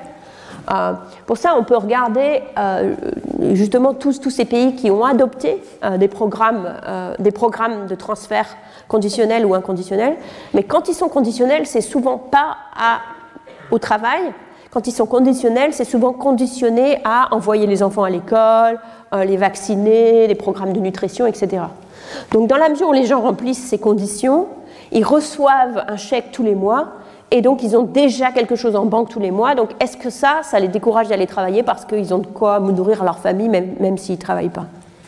Euh, donc, Abhijit Banerjee, Riemann et Berlken ont, ont, mis ensemble les données de, toute une série de pays qui ont ce type de programme pour montrer euh, la, fraction des gens qui ont travaillé la semaine dernière euh, et la fraction des gens et le nombre d'heures travaillées la semaine dernière. Euh, tous ces programmes ont été évalués par des expériences aléatoires et donc on peut comparer directement le groupe contrôle et le groupe traitement. Et on voit que la participation au marché du travail est la même dans le groupe contrôle et le groupe traitement, et le nombre d'heures travaillées est également la même dans le groupe euh, contrôle et dans le groupe traitement. Donc il ne semblait pas qu'il y ait de réponse non plus de l'offre du travail à avoir une garantie, euh, une garantie. Et bien sûr, on a vu dans le cas du Ghana que pour les extrêmement pauvres, ça va plutôt dans l'autre sens. C'est que recevoir une garantie de travail rend les gens plus productifs. Donc, il semble qu'on est peu à s'inquiéter de cette question d'élasticité. Alors, venons maintenant à nos trois questions ciblage, conditions et forme du transfert. D'abord, le ciblage. Ah, donc ici, dans le, cas des ultra-pour, euh, il y a un ciblage forcément qui se fait. Hein. Dans, ce cas-là, c'est fait par... Euh, c'est la, la, mère du village qui propose, euh, qui propose qu'on ouvre. dans les programmes ultra-pour, c'est souvent, fait par, c'est souvent fait par la communauté. Donc il y a un mode de ciblage qu'on retrouve en réalité assez fréquemment, qui est fait par la communauté. Alors quels sont les avantages de cibler? Bah, les avantages, c'est qu'on peut toucher plus de bénéficiaires avec le même budget. Hein, c'est clair que le programme Ultra pour, euh, euh, si jamais il n'était pas ciblé, on ne pourrait vraiment pas toucher grand-chose. On ne pourrait pas... Euh, pardon, le contraire. On peut donner plus, parce qu'on ne va, on va pas essayer de toucher tout le monde, on peut donner plus à chaque bénéficiaire pour le même budget, excusez-moi. Et les plus pauvres, on le voit par exemple dans le programme euh, Ultra Pauvre, ont davantage besoin d'argent, donc du coup ça permet de concentrer les ressources sur ceux qui en ont vraiment besoin. S'il y avait un UBI que moi je recevais, euh, ça ne me ferait pas du tout de différence dans ma vie de tous les jours, alors que peut-être le même argent concentré sur certaines personnes ferait sortir des gens du piège de pauvreté par exemple, ou les aiderait vraiment quand ils, ont, quand ils, en, quand en auraient besoin, d'où l'intérêt du ciblage. Donc ça c'est les intérêts du ciblage. Les désavantages, en particulier dans les pays pauvres, c'est que, euh, contrairement aux pays riches où on a l'INSEE, on a des bases de données très euh, euh, bonnes sur ce que les gens gagnent et ce qu'ils ont, dans les pays pauvres, les gouvernements n'ont pas accès à ces données-là sur le bien-être des, des, bénéficiaires potentiels. Et le ciblage conduit à des erreurs d'exclusion, c'est-à-dire des gens qui sont très pauvres et qui n'ont pas accès au programme, ou d'inclusion, des gens qui ne sont pas si pauvres que ça et qui ont accès du programme, qui sont assez importantes. Par rapport aux objectifs même du programme, il y a une étude sur 9 pays d'Afrique qui montre des erreurs d'inclusion et d'exclusion à autour de 25%. Ah, par ailleurs, ces erreurs d'inclusion et d'exclusion peuvent être euh, inéquitables, dans le sens où c'est les plus pauvres qui sont le moins capables de faire état de leurs revenus, euh, et c'est les plus riches qui ont des ressources suffisantes, soit pour graisser les bonnes pattes, soit pour, euh, dissimuler leurs revenus. Et donc les erreurs d'inclusion et d'exclusion peuvent être inéquitables et aller dans le sens opposé où on veut aller. Même quand on sait le faire, ça coûte très cher. Donc la, manière dont c'est souvent fait, c'est par des surveys d'individus. Euh, ça coûte très cher administrativement. Donc en Indonésie, rien que le ciblage, les efforts de ciblage coûtent 100 euh, millions de dollars en 2015. Avant même d'avoir donné quelque argent que ce soit, juste d'essayer de, trouver à qui il faut donner l'argent. Euh, donc c'est cher et c'est pas parfait. La, manière dont c'est fait normalement dans les pays quand il y a un ciblage, c'est ce qu'on appelle le proxy test, vérification indicative des ressources, ou PMT. Euh, c'est la méthode qui est employée traditionnellement. On, rend visite euh, aux gens, on regarde ce qu'ils ont. Au lieu de leur demander ce qu'ils ont dans leur compte en banque, on regarde juste la qualité de leur maison, le toit, est-ce qu'ils ont des animaux, le nombre de pièces, etc. Ça nous donne un indicateur de leur richesse donc c'est ce que font beaucoup de, gouvernements pour cibler, euh, parce qu'il n'y a pas mieux. Le problème, donc c'est cher pour le gouvernement d'envoyer des gens à chaque personne, pour les participants, parce qu'il faut être candidat, etc. La prédiction est très imparfaite. Il y a beaucoup beaucoup d'erreurs dans les deux sens. et il y a, ça ouvre la voie possible à de la corruption, puisque l'agent qui vient peut fermer les yeux sur euh, une pièce de plus ou une, ou une moto ou une voiture euh, si c'est nécessaire. Euh, dans un, pour donner un exemple de ces coûts individuels, il y a une, étudiante d'Harvard qui avait fait une étude sur un, programme particulier ciblé, puisqu'il était ciblé pour les veuves pauvres en Inde, qui calculait le nombre de coût, et le temps que ça demandait à, ces dames euh, de candidater au programme. Donc il, fallait qu'elles fassent deux visites à leur député euh, euh, pour le coût de 41 roupies et de 1 heure et demie pour y passer à peu près une, une demi-heure à chaque fois. il fallait qu'elles rendent visite deux fois au, au, bureau du district, en plus d'aller voir leur député, pour le prix de 140 roupies, faire attendre là-bas pendant trois heures euh, euh, et euh, enfin attendre plus, plus voyager là-bas pour trois heures. Donc c'est énorme, c'est en fait très coûteux pour les gens de faire acte de candidature, que quelqu'un vienne chez eux et vérifie s'ils sont effectivement suffisamment pauvres. Dans, cette, dans, ce contexte, ce que cette jeune femme avait fait, c'est d'aider les gens à accéder au programme. Donc, soit simplement les informant, hey, vous, pouvez avoir ce programme. ça, c'est les barres bleues. Euh, euh, pardon, les, barres bleues sont le contrôle, sont le, nombre de gens qui remplissent leur formulaire au bout d'un an. les barres vertes, c'est de, leur donner juste l'information, le programme existe. Euh, on voit que le programme existe, ça fait que les gens remplissent plus le questionnaire, mais au final, il n'y en a pas plus qui reçoivent le programme. Pour leur permettre de vraiment recevoir le programme, il faut d'une part les aider à remplir le questionnaire, d'autre part aller, aller avec elles euh, pour euh, rendre visite aux députés et rendre visite au district et obtenir le programme. Et c'est que dans ces conditions qu'on a une différence significative entre le groupe de contrôle et le groupe traité.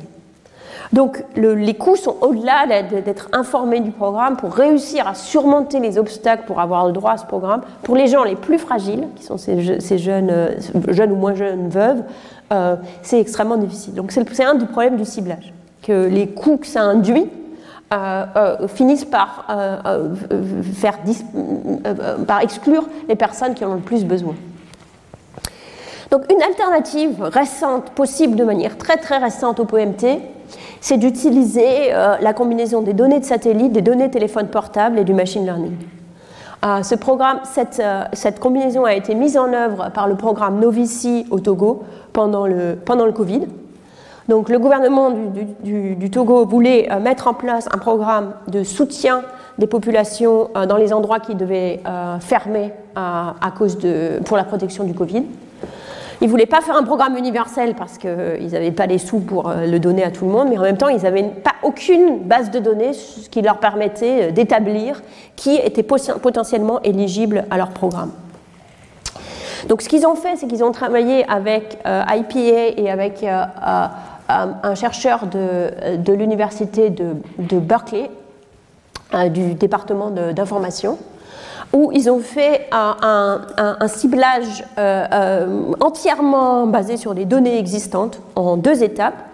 Première étape, les cartes satellites pour identifier les visages les plus pauvres. Donc en regardant euh, sur la carte, euh, euh, combinant une série de données a, avec lesquelles on a accès sur les satellites, qui est à la fois la densification, l'éclairage la nuit, le, nombre de les cultures, à quel point c'est cultivé ou sec, etc. Donc plein plein plein de données mises ensemble, qui avec un modèle de machine learning combiné avec des données plus anciennes de pauvreté, permettent de prédire si un endroit de la carte, les gens ont plutôt tendance à être pauvres ou pas. Donc cette première étape a permis, pixel par pixel, d'établir où sont les endroits les plus pauvres et finalement d'identifier les cantons euh, qui ont le plus besoin de l'aide. Donc les cantons sélectionnés, c'est ceux-là euh, qui ont été identifiés par la carte comme étant probablement les plus pauvres, comme étant une densité de euh, pauvreté prévue la plus faible. Alors c'est pas parfait, mais ça peut se faire immédiatement et sans aucun coût de collection des données. Ensuite, deuxième étape, à l'intérieur de ces endroits pauvres, identifier les gens pauvres, ou plutôt exclure les gens les plus riches, en utilisant les métadonnées des téléphones portables. Donc, est-ce que les gens ont un téléphone ou deux? Euh, Est-ce combien ils téléphonent, etc. Combien ils utilisent le téléphone? Euh, à, nouveau, ça a été montré dans ce contexte et dans d'autres qu'il y a une corrélation entre l'utilisation des minutes de téléphone euh, et, la, et, la, pauvreté. On voit par exemple la richesse estimée en fonction de, l'utilisation du téléphone on voit une, corrélation assez forte avec les points bien alignés contre la, contre la, euh, contre la ligne, ce qui permet donc d'exclure les gens qui ont l'air dans ces données les plus pauvres. À nouveau, c'est pour le moment pas parfait, mais c'est déjà, déjà ça. Et donc, on peut identifier les plus pauvres et euh, qui seront euh, targetés dans les cantons et, les, les moins pauvres. Alors, en même temps que le programme a, été mis en œuvre, il y a eu une étude qui a été faite pour suivre euh, la qualité euh, de ce, ciblage euh, en comparant ce qui étaient les alternatives faisables au, Togo à ce moment-là, ce qui est en gros juste le, un targeting géographique classique, en utilisant des données anciennes pour prévoir les plus, pauvres et les plus, riches. Donc les barres sombres ici nous donnent les erreurs d'exclusion. Combien de pauvres sont exclus par ces méthodes? Donc en utilisant juste le targeting géographique, on exclut à peu près un tiers à 40% des plus pauvres. Euh, en utilisant cette méthode phone-based avec machine, euh, learning, on arrive à, on excluait 39%, on, excluait 60% euh, à 70% des gens avec, et là on exclut maintenant plus que la moitié des gens. Et si on pouvait faire un, si on pouvait, s'il avait été possible de faire un, vrai pro, euh, proximine test dans le cas du, Togo, ce qui n'était pas vraiment possible de son à l'époque, mais qu'ils ont fait sur un petit échantillon pour vérifier, en fait, de faire le proximine test traditionnel exclut aussi énormément de pauvres. Donc finalement, même de faire cette enquête qui aurait coûté cher, etc., euh, est plutôt moins efficace que la combinaison des données satellitaires et du téléphone. Donc ça, c'est quand même un exemple euh, sur le terrain à grande échelle d'une possibilité de ciblage euh, qui est disponible aujourd'hui pour les pays en développement, euh, qui n'était pas dans le, passé. Une autre possibilité, c'est donc ce qui se passe dans le, village de Konwu, c'est le ciblage par la communauté. Une autre alternative au proximity testing, c'est demander aux communautés de cibler. Et là, il y a une expérience qui a été faite en Indonésie par Abhijit Banerjee, Ben Holken, Rima Anna et d'autres, euh, qui, euh, où les gens se réunissent dans, dans, une salle et il y a les noms de chaque personne, là, on les voit ici, et on les demande de les ranger dans l'ordre, de les, accrocher comme du linge, dans l'ordre euh, de richesse, du plus pauvre jusqu'au plus riche. Et toute la communauté fait ça ensemble. Ah, le problème, c'est que c'est très très long. Donc euh, ils sont réunis pendant deux heures, ils, rangent comme ça toutes les personnes, les unes après les autres, pour savoir euh, euh, comment ils sont, quelle est la distribution du village. Ensuite, on peut attribuer, donc c'était pour l'attribution d'un programme, programme de soutien, d'un programme de cash transfert conditionnel, et on peut regarder les erreurs d'identification en comparant le, le proximity testing traditionnel avec la communauté. Et dans l'ensemble, le, système communautaire, euh, et après en comparant le proximity testing ou la communauté avec un très très long enquête de, très longue enquête de, consommation qui nous permettent d'arriver le plus proche possible, disons, de la vérité, de quel est le niveau de pauvreté réel euh, d'un ménage.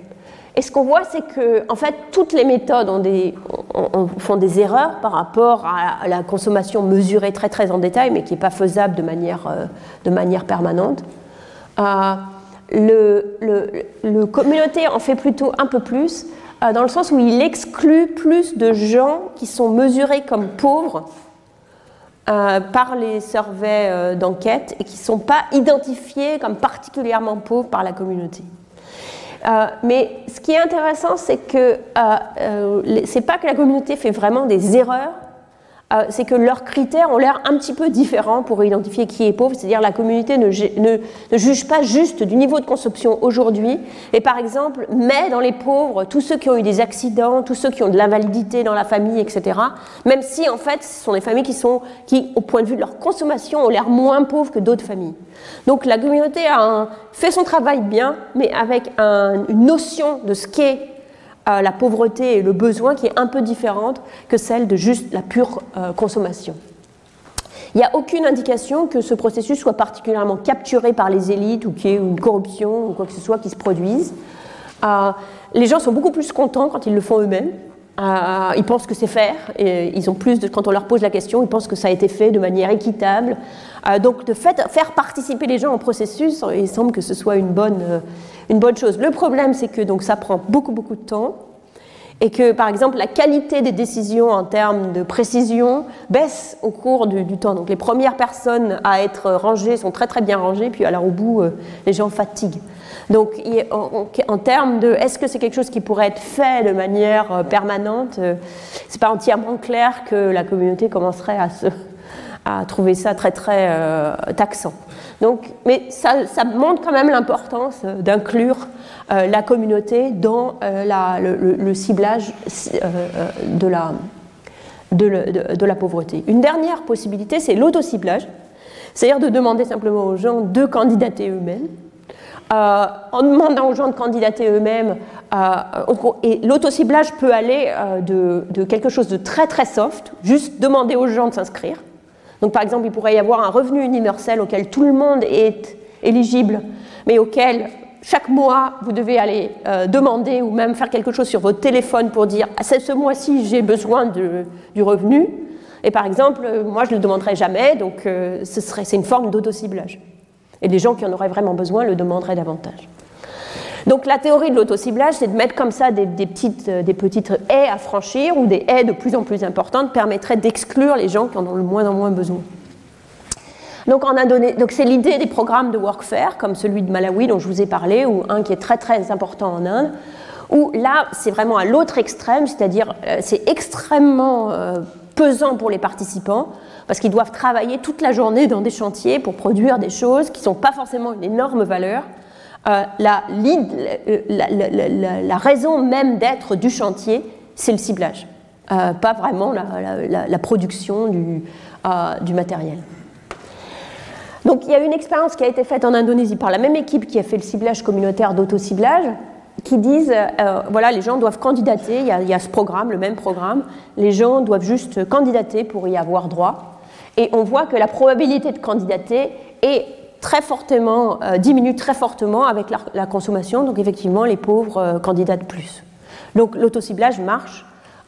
L'autociblage conduit à euh, un ciblage du programme bien plus efficace que de ne pas le mettre en œuvre, d'avoir que le, euh, d'avoir un, un une inscription automatique. Euh, donc ça permet, de, ça permet d'augmenter ça. Par contre, dans ce qu'ils trouvent dans leurs données, c'est que c'est pas la peine d'en rajouter. C'est-à-dire, si par exemple, ils ont, dans certains villages, le, le bureau était tout près et dans d'autres, il était beaucoup plus loin, donc on pourrait se dire si c'est beaucoup plus loin, ça fait une longue marche à pied, ça va encore mieux cibler. En fait, quand c'est encore plus loin, effectivement, il y a moins de gens qui candidatent, mais on trouve, perd des gens à tous les niveaux de distribution des revenus. C'est-à-dire, il y a des gens très pauvres qui ne peuvent pas faire le voyage, et des gens très riches qui trouvent que ça ne vaut pas le coup. Finalement, le ciblage ne s'améliore pas en moyenne, mais forcément, du coup, on a plus d'erreurs d'exclusion. Du coup, ce résultat-là, si on l'extrapole, ça rend un petit peu sceptique sur des programmes qui vont jusqu'au workfare, où on demande aux gens de travailler pour être, être payés, parce que euh, bah, c'est une espèce de ciblage intense, et en fait, ça peut être très difficile pour ceux qui en ont le plus besoin. En plus, c'est extrêmement difficile à organiser. En Inde, il y a un niveau de corruption épouvantable sur ce programme. Euh, tout le monde s'en met plein les poches. Euh, euh, donc il y a énormément de pertes. Euh, et, c'est simplement très difficile à organiser dans les villages aussi. Il y a beaucoup de gens qui voudraient travailler et qui ne peuvent pas parce qu'il n'y a pas de, programme possible. Donc il semble que cette idée de cette idée d'autociblage est excellente, mais il faut peut-être la garder au niveau le plus, avec le, le, seuil à franchir le plus faible en fait, qui suffit finalement d'éliminer les gens qui vraiment n'en ont pas besoin. Deuxième euh, question, celle des conditions. Est-ce qu'il euh, faut soumettre les gens à conditions Donc, Travailler, ça peut être une condition, euh, mais d'autres conditions sont présentes dans les programmes qui sont venus très très à la mode dans les années 2000. C'est le programme de transfert socio conditionnel. Donc en 1997, il y avait deux pays qui en avaient un. À Brésil, avec le programme Bolsa Familia, qui a été lancé par Lula, qui était président à l'époque et qui l'est à nouveau et euh, euh, au Mexique, le, programme Progressa, qui a changé de nom plusieurs fois depuis, euh, qui, est, je crois, le premier programme transfert conditionnel. Quelle est l'idée? L'idée, c'est que toutes les, familles, c'est souvent les conditionnalités qui sont liées aux enfants, toutes les familles, au-delà d'un certain niveau de revenus, dans les deux pays, sont suffisamment riches pour avoir des, bases de données de, candidats potentiels, sont éligibles pour le transfert, mais si ils réunissent certaines conditions. Donc, euh, envoyer leurs enfants à l'école régulièrement, sans, absentéisme, vacciner les enfants, euh, aller tous les mois à des programmes, des réunions pour qu'on leur apprenne la nutrition de leurs enfants, etc. Donc, il y a eu toute une série de conditions qui sont un peu différentes selon les programmes. Il y a une très forte expansion de ces programmes dans les années 2000. Donc, on arrive en 2008 et on trouve beaucoup plus de ces programmes euh, sociaux euh, euh, conditionnels. En partie parce que le premier au, Mexique a fait l'objet d'une évaluation aléatoire. euh, qui a été très, une des premières grosses évaluations aléatoires dans les pays en développement, qui a été énormément publicisée, qui a montré les impacts positifs du programme. Et du coup, euh, tout le monde s'est dit, ah bah nous, on va le faire aussi. Donc c'est un exemple de, euh, de l'importance des évaluations randomisées.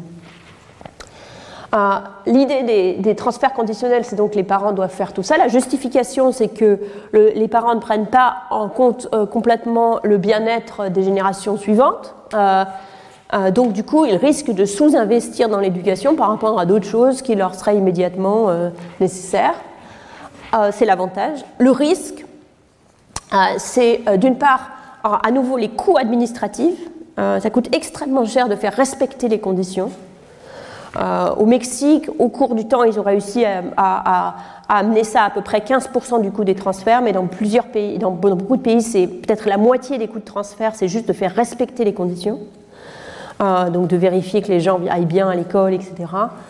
Euh, et puis il y a un risque potentiel d'auto-exclusion des plus fragiles, où euh, les gens, si, au départ se disent, moi de toute façon, je ne vais pas pouvoir convaincre mes enfants d'aller à l'école, donc c'est même pas la peine que je candidate. Et du coup, ces programmes qui auraient pu, ces gens qui auraient pu potentiellement être aidés, se trouvent ne même pas entrer dans, le dispositif. Alors, qu'est-ce qu'on en sait sur ces programmes? Ah, les premières évaluations, il y a eu des, dizaines d'évaluations, euh, peut-être euh, des, vingtaines de, papiers sur Progressa et euh, des, dizaines d'évaluations de tous les, programmes de, transfert conditionnel, puisque tout le monde a décidé de faire sa propre RCT. Donc il y a beaucoup de données, mais au départ, elles étaient entièrement transfert conditionnel versus rien. Donc forcément, si on voit une différence, ça peut être soit l'effet de revenu, soit l'effet des conditions. Donc, euh, la première euh, étude qui comparait euh, conditions versus non-conditions, c'était une étude de, de, et d'autres de, la Banque mondiale, qui regarde un, programme à Malawi qui compare contrôle. certaines personnes ne reçoivent pas le programme, d'autres ont un traitement conditionnel, programme conditionnel classique, et enfin d'autres reçoivent juste de l'argent. Et il trouve deux résultats. Un qui est qu'il y a effectivement un effet des conditionnalités sur l'éducation. On voit que le programme, euh, euh, il y a une erreur dans les, euh, dans les barres, inverser ces deux-là. Le programme qui a de la conditionnalité, le programme qui a de la conditionnalité a un effet plus important sur l'éducation que le programme inconditionnel. et les deux ont un effet important vis à -vis du contrôle. Donc ça, c'est la bonne nouvelle par rapport aux conditions, à l'importance des conditions. La mauvaise nouvelle, c'est que le programme a, ajouté des conditionnalités a un effet pervers sur l'effet potentiel des programmes sur le fait que les jeunes filles se marient tôt ou sur les, grossesses précoces. On voit par exemple que euh, le, traitement, euh, euh, le traitement conditionnel n'a aucun effet sur les. Euh, enfin, sur, à, moins d'effets. Le traitement conditionnel a moins d'effets, pas d'effet significatif sur le programme, sur le, dans l'ensemble de la population, sur le fait d'être marié tôt, que les jeunes filles sont mariées tôt, alors que le programme inconditionnel diminue les, les mariages tôt par presque 50%. Donc il y a un effet du transfert inconditionnel, mais pas du transfert conditionnel. Et la raison, c'est que y a le, transfert conditionnel décourage euh, les plus fragiles de s'inscrire, et parmi les non-inscrits, on trouve, euh, euh, il y a beaucoup de gens qui, se marient jeunes. Donc en fait, les gens se disent au départ, ah, je ne peux, pas me promettre de, pas, de, rester, de, ne pas euh, que ma fille ne se marie pas jusqu'à la fin de l'école secondaire, donc c'est même pas la peine que j'entre dans le programme. Et en fait, il se trouve que certaines personnes qui entrent dans ce programme, finalement, euh, décident, grâce au programme, de laisser leur enfant à l'école. Donc du coup, il y a un petit peu, c'est un petit peu mi figue mi raisin euh, ce, papier quant à l'effet des conditionnalités. Il y a un effet plus fort sur l'éducation, peut-être dû directement à l'incitation, mais cet effet de découragement. Alors est-ce qu'on peut avoir le, mieux de tout?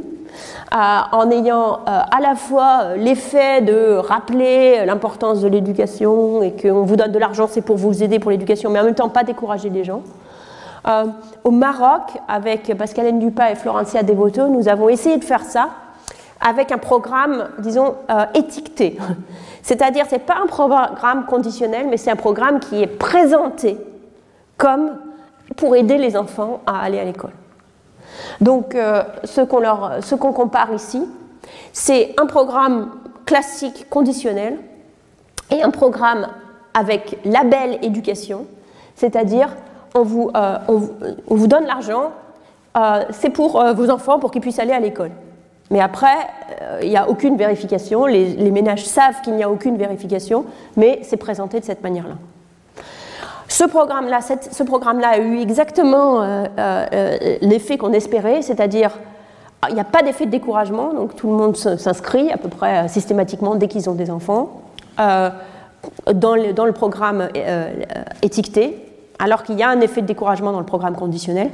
Et du coup, les, effets moyens sur l'éducation sont les mêmes, euh, peut-être parce qu'il y avait quand même euh, cette idée que c'était pour aider les enfants, sans l'effet de découragement, donc l'effet total est beaucoup plus important dans le, cas label, dans le cas étiqueté, que dans le cas conditionnel.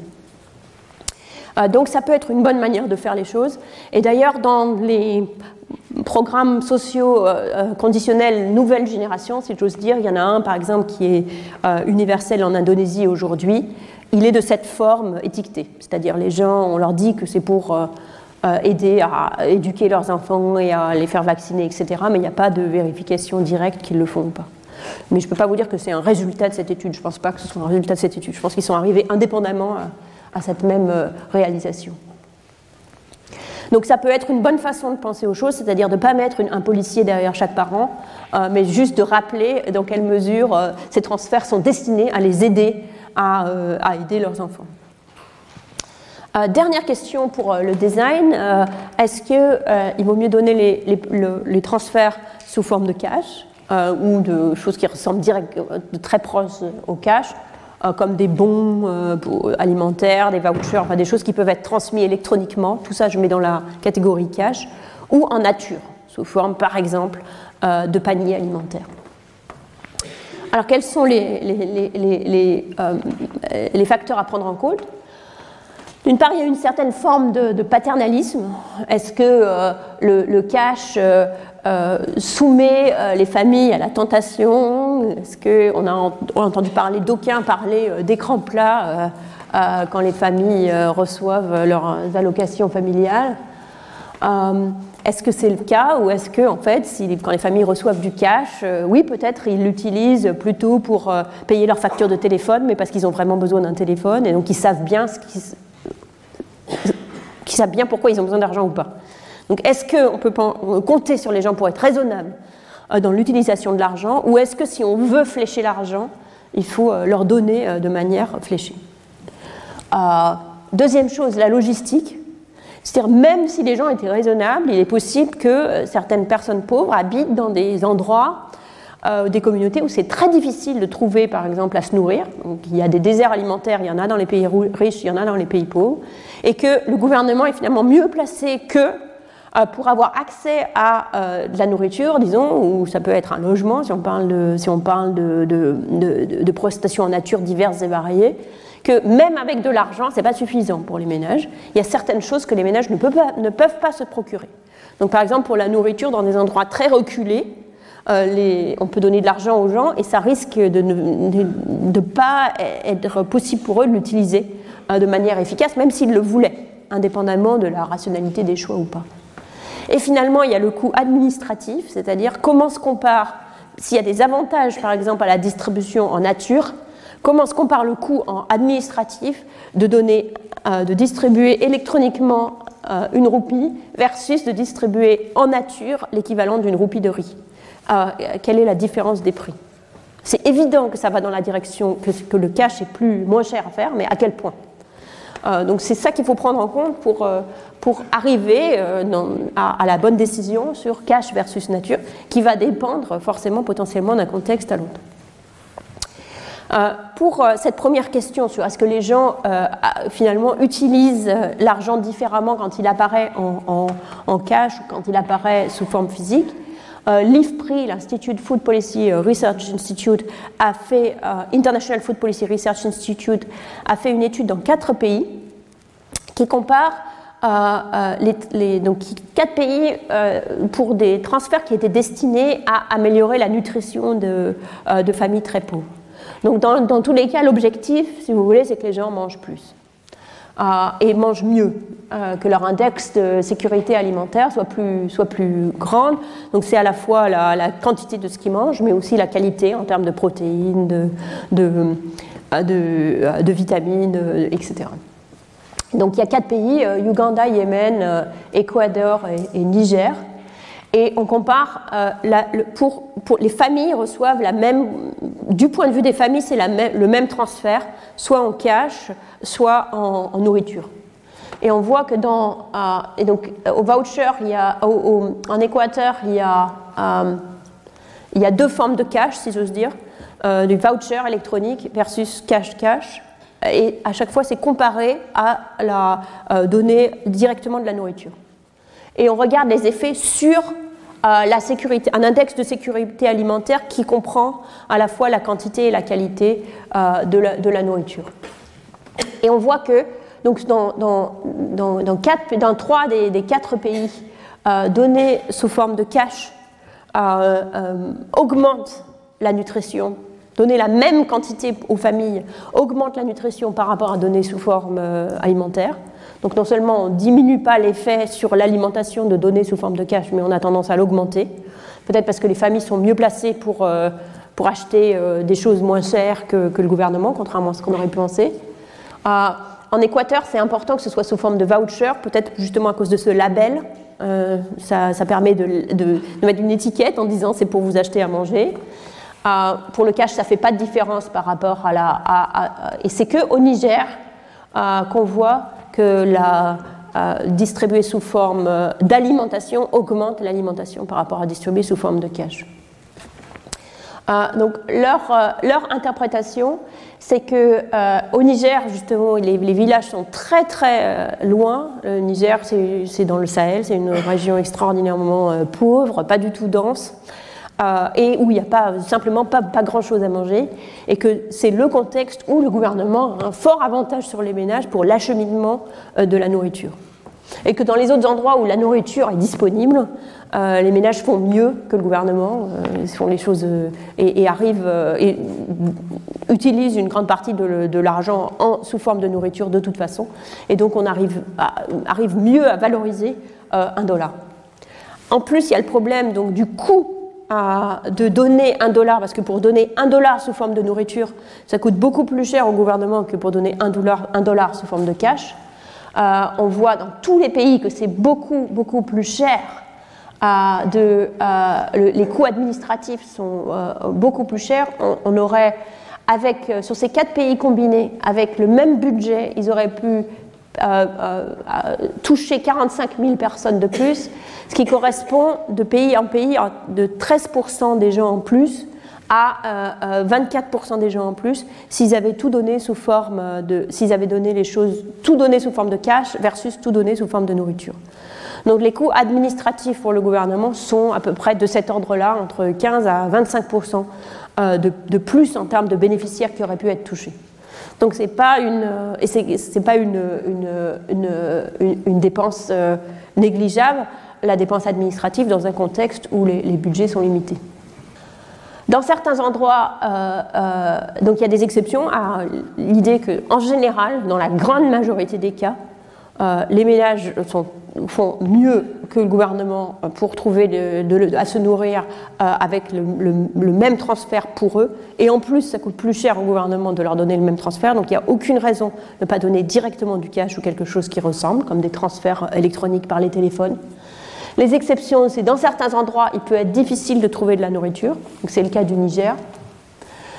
Euh, acheter de la nourriture peut être un moyen de soutenir les paysans, donc il peut y avoir une autre raison de vouloir soutenir les prix alimentaires. Donc on peut vouloir, par exemple, comme la communauté européenne, acheter les excédents alimentaires. Une fois qu'on l'a fait de toute façon, bah, de, toute façon, il vaut mieux distribuer ces, distribuer euh, ces, biens plutôt que les faire disparaître. Donc dans ce cas-là, le prix du marché alimentaire n'est plus euh, le prix euh, qui est réellement celui auquel le gouvernement fait face. donc acheter de la nourriture peut permettre de soutenir les paysans. Et la troisième exception, qui est dans les villages reculés, ce qu'on avait par exemple au Niger, un afflux de cash peut, faire augmenter les prix s'il n'y a pas grand-chose à acheter. et si ça fait augmenter les prix, ça embête tout le monde qui ne reçoit pas, qui reçoit pas des transferts. Donc il y a un effet négatif qui n'est pas mesuré dans ces études sur les autres potentiellement dans les endroits reculés. Donc il y a une étude au Mexique qui regarde exactement ça et qui dit que dans les, villages qui ne sont pas bien connectés à la route, donc où il n'y a pas énormément d'intégration au commerce national, quand euh, plus de gens reçoivent euh, de l'argent, bah, du coup, il y a plus d'argent qui, qui essayent d'acheter les mêmes biens, puisqu'il n'y a pas plus de biens qui arrivent. Du coup, les prix augmentent. Et du coup, tout le monde est euh, désavantagé par le fait que certaines personnes reçoivent des programmes. Donc, c'est un petit peu les points à, prendre en compte, de contexte en contexte, pour, faire, pour prendre sa décision de, des transferts directs et des transferts euh, en nature. Et il y a des circonstances où, quand il faut agir rapidement, par exemple, en réponse à une crise, où euh, de toute façon le, cash est, peut-être la seule solution pratique et, faisable, comme par exemple au Togo au milieu de, la pandémie. Et dans ce cas-là, on peut euh, avoir un certain degré de confort dans ces résultats en disant que ce n'est pas du tout, un désastre de faire ça. En général, de toute façon, ça aurait été là, ce qu'on aurait choisi de faire. Euh, il y a une expérience à l'échelle qui a été faite en Indonésie, hein, donc sur quasiment tout, euh, enfin sur une grande partie du territoire, pour comparer des, distributions physiques de riz, qui est la manière traditionnelle dont les choses sont faites en Indonésie, versus des coupons, hein, donc transfert électronique euh, financier, qui trouvent donc les, les, coupons coûtent à peu près un tiers du prix et conduisent à plus d'augmentation euh, de la consommation, euh, euh, de la consommation plus de sortie de la pauvreté pour les ménages considérés. Donc dans un pays comme l'Indonésie, où il n'y a pas vraiment de village reculé, une fois fait à grande échelle, c'est clairement un avantage de passer à un système, un système qui ressemble au cash. donc, pour conclure, une fois qu'on a mis tout ça ensemble, est-ce que je, suis en faveur ou est-ce qu'on peut, est qu'on peut dire que dans les pays en développement, il faut quelque chose comme un UBI, donc euh, pas ciblé, euh, pas conditionnel euh, et sous forme de cash la meilleure façon de, répondre, c'est quand même de se dire est-ce qu'il y a des gens qui l'ont déjà évalué? C'est un petit peu difficile de mettre en place une expérience comme une expérience sur UBI parce qu'en en fait, on veut promettre, on ne veut pas juste vous donner un UBI pour deux semaines, on veut promettre que ce soit pour toujours. ça demande beaucoup d'argent. il y a une organisation qui, est très, qui a beaucoup travaillé sur les programmes de cash transfer qui s'appelle Give Directly, qui est la seule organisation qui pouvait avoir la, crédibilité de, faire une expérience pareille. Euh, et ce qu'ils ont fait, c'est comparer euh, euh, trois alternatives. Une alternative où c'est au lieu d'un UBI, c'est un transfert une fois. Donc c'est universel, sans condition, mais c'est un gros paquet d'argent d'un coup, correspondant à deux ans de, UBI correspondant à deux ans. Donc, si, si c'était aux États-Unis, ce serait 25 000 dollars d'un coup pour la famille. C'est l'équivalent kenyan, donc c'est moins que ça. C'est une version du programme. L'autre version du programme, c'est deux ans. Et la troisième version du programme, ils garantissent 12 ans. C'était le plus proche qu'ils pouvaient faire de, pour toujours.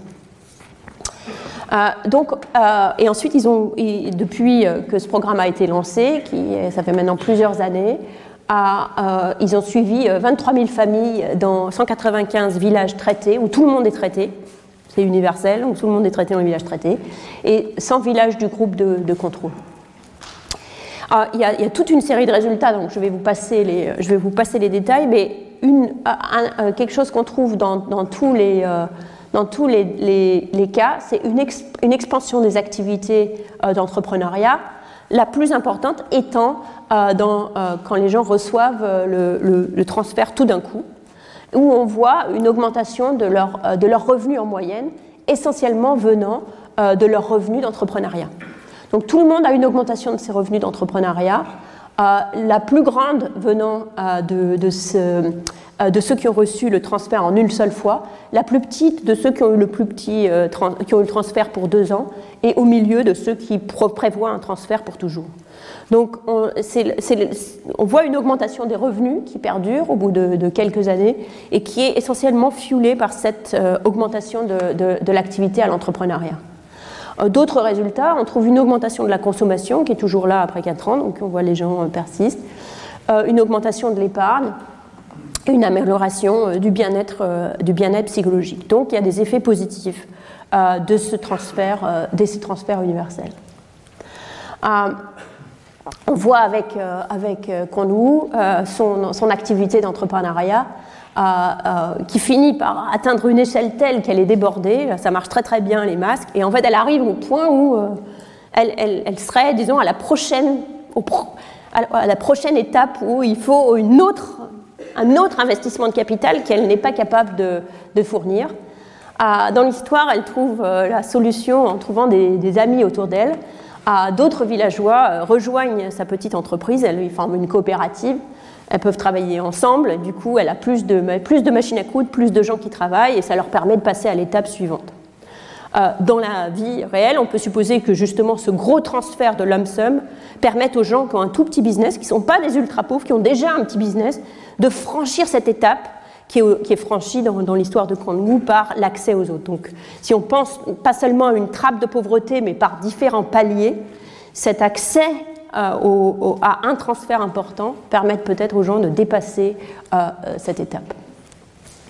Donc, si on voulait proposer une architecture complète pour un, pour un système de protection sociale qui inclut à la fois la redistribution et l'assurance la, et la, sociale, on pourrait penser à la chose suivante. D'abord, un, revenu euh, qu'avec Abhijit Banerjee on appelle ultra basique, universel, pas juste basique, mais ultra basique, accessible, très très faible.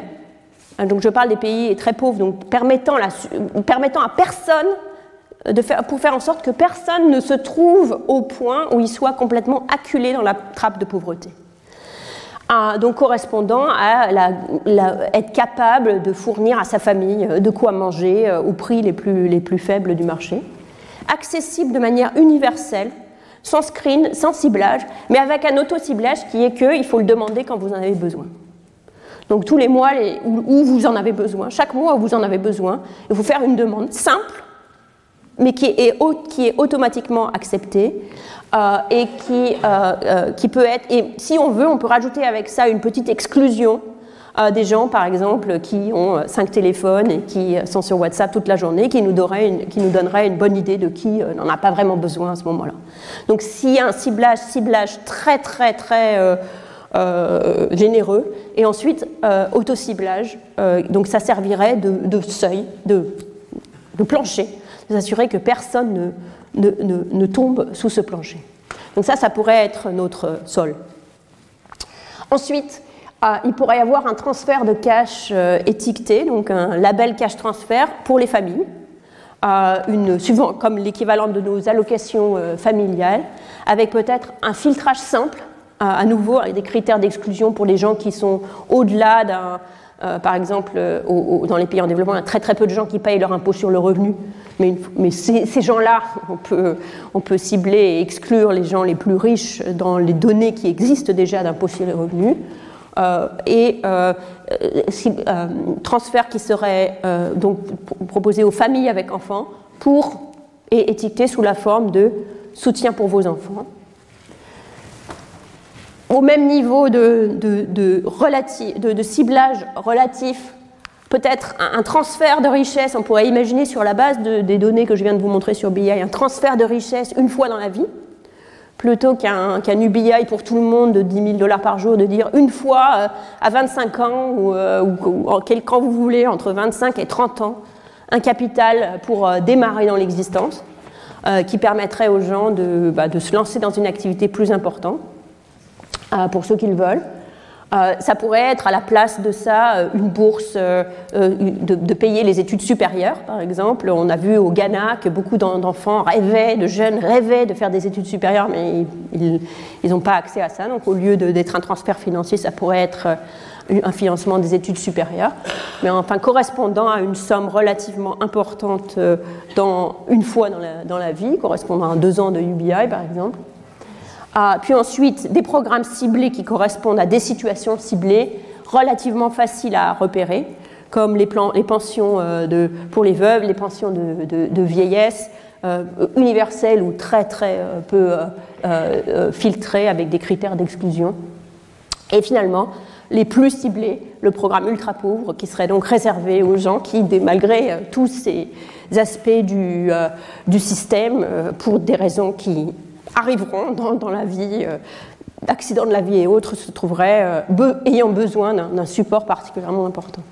Donc euh, voilà ce que l'ensemble de ce que j'ai montré aujourd'hui pointe vers quelque chose comme ça pour un, système de, protection sociale complet pour, pour les pays les plus pauvres. Merci beaucoup et j'espère vous voir demain, même heure, même endroit. Retrouvez tous les contenus du Collège de France sur www.colège-2-france.fr.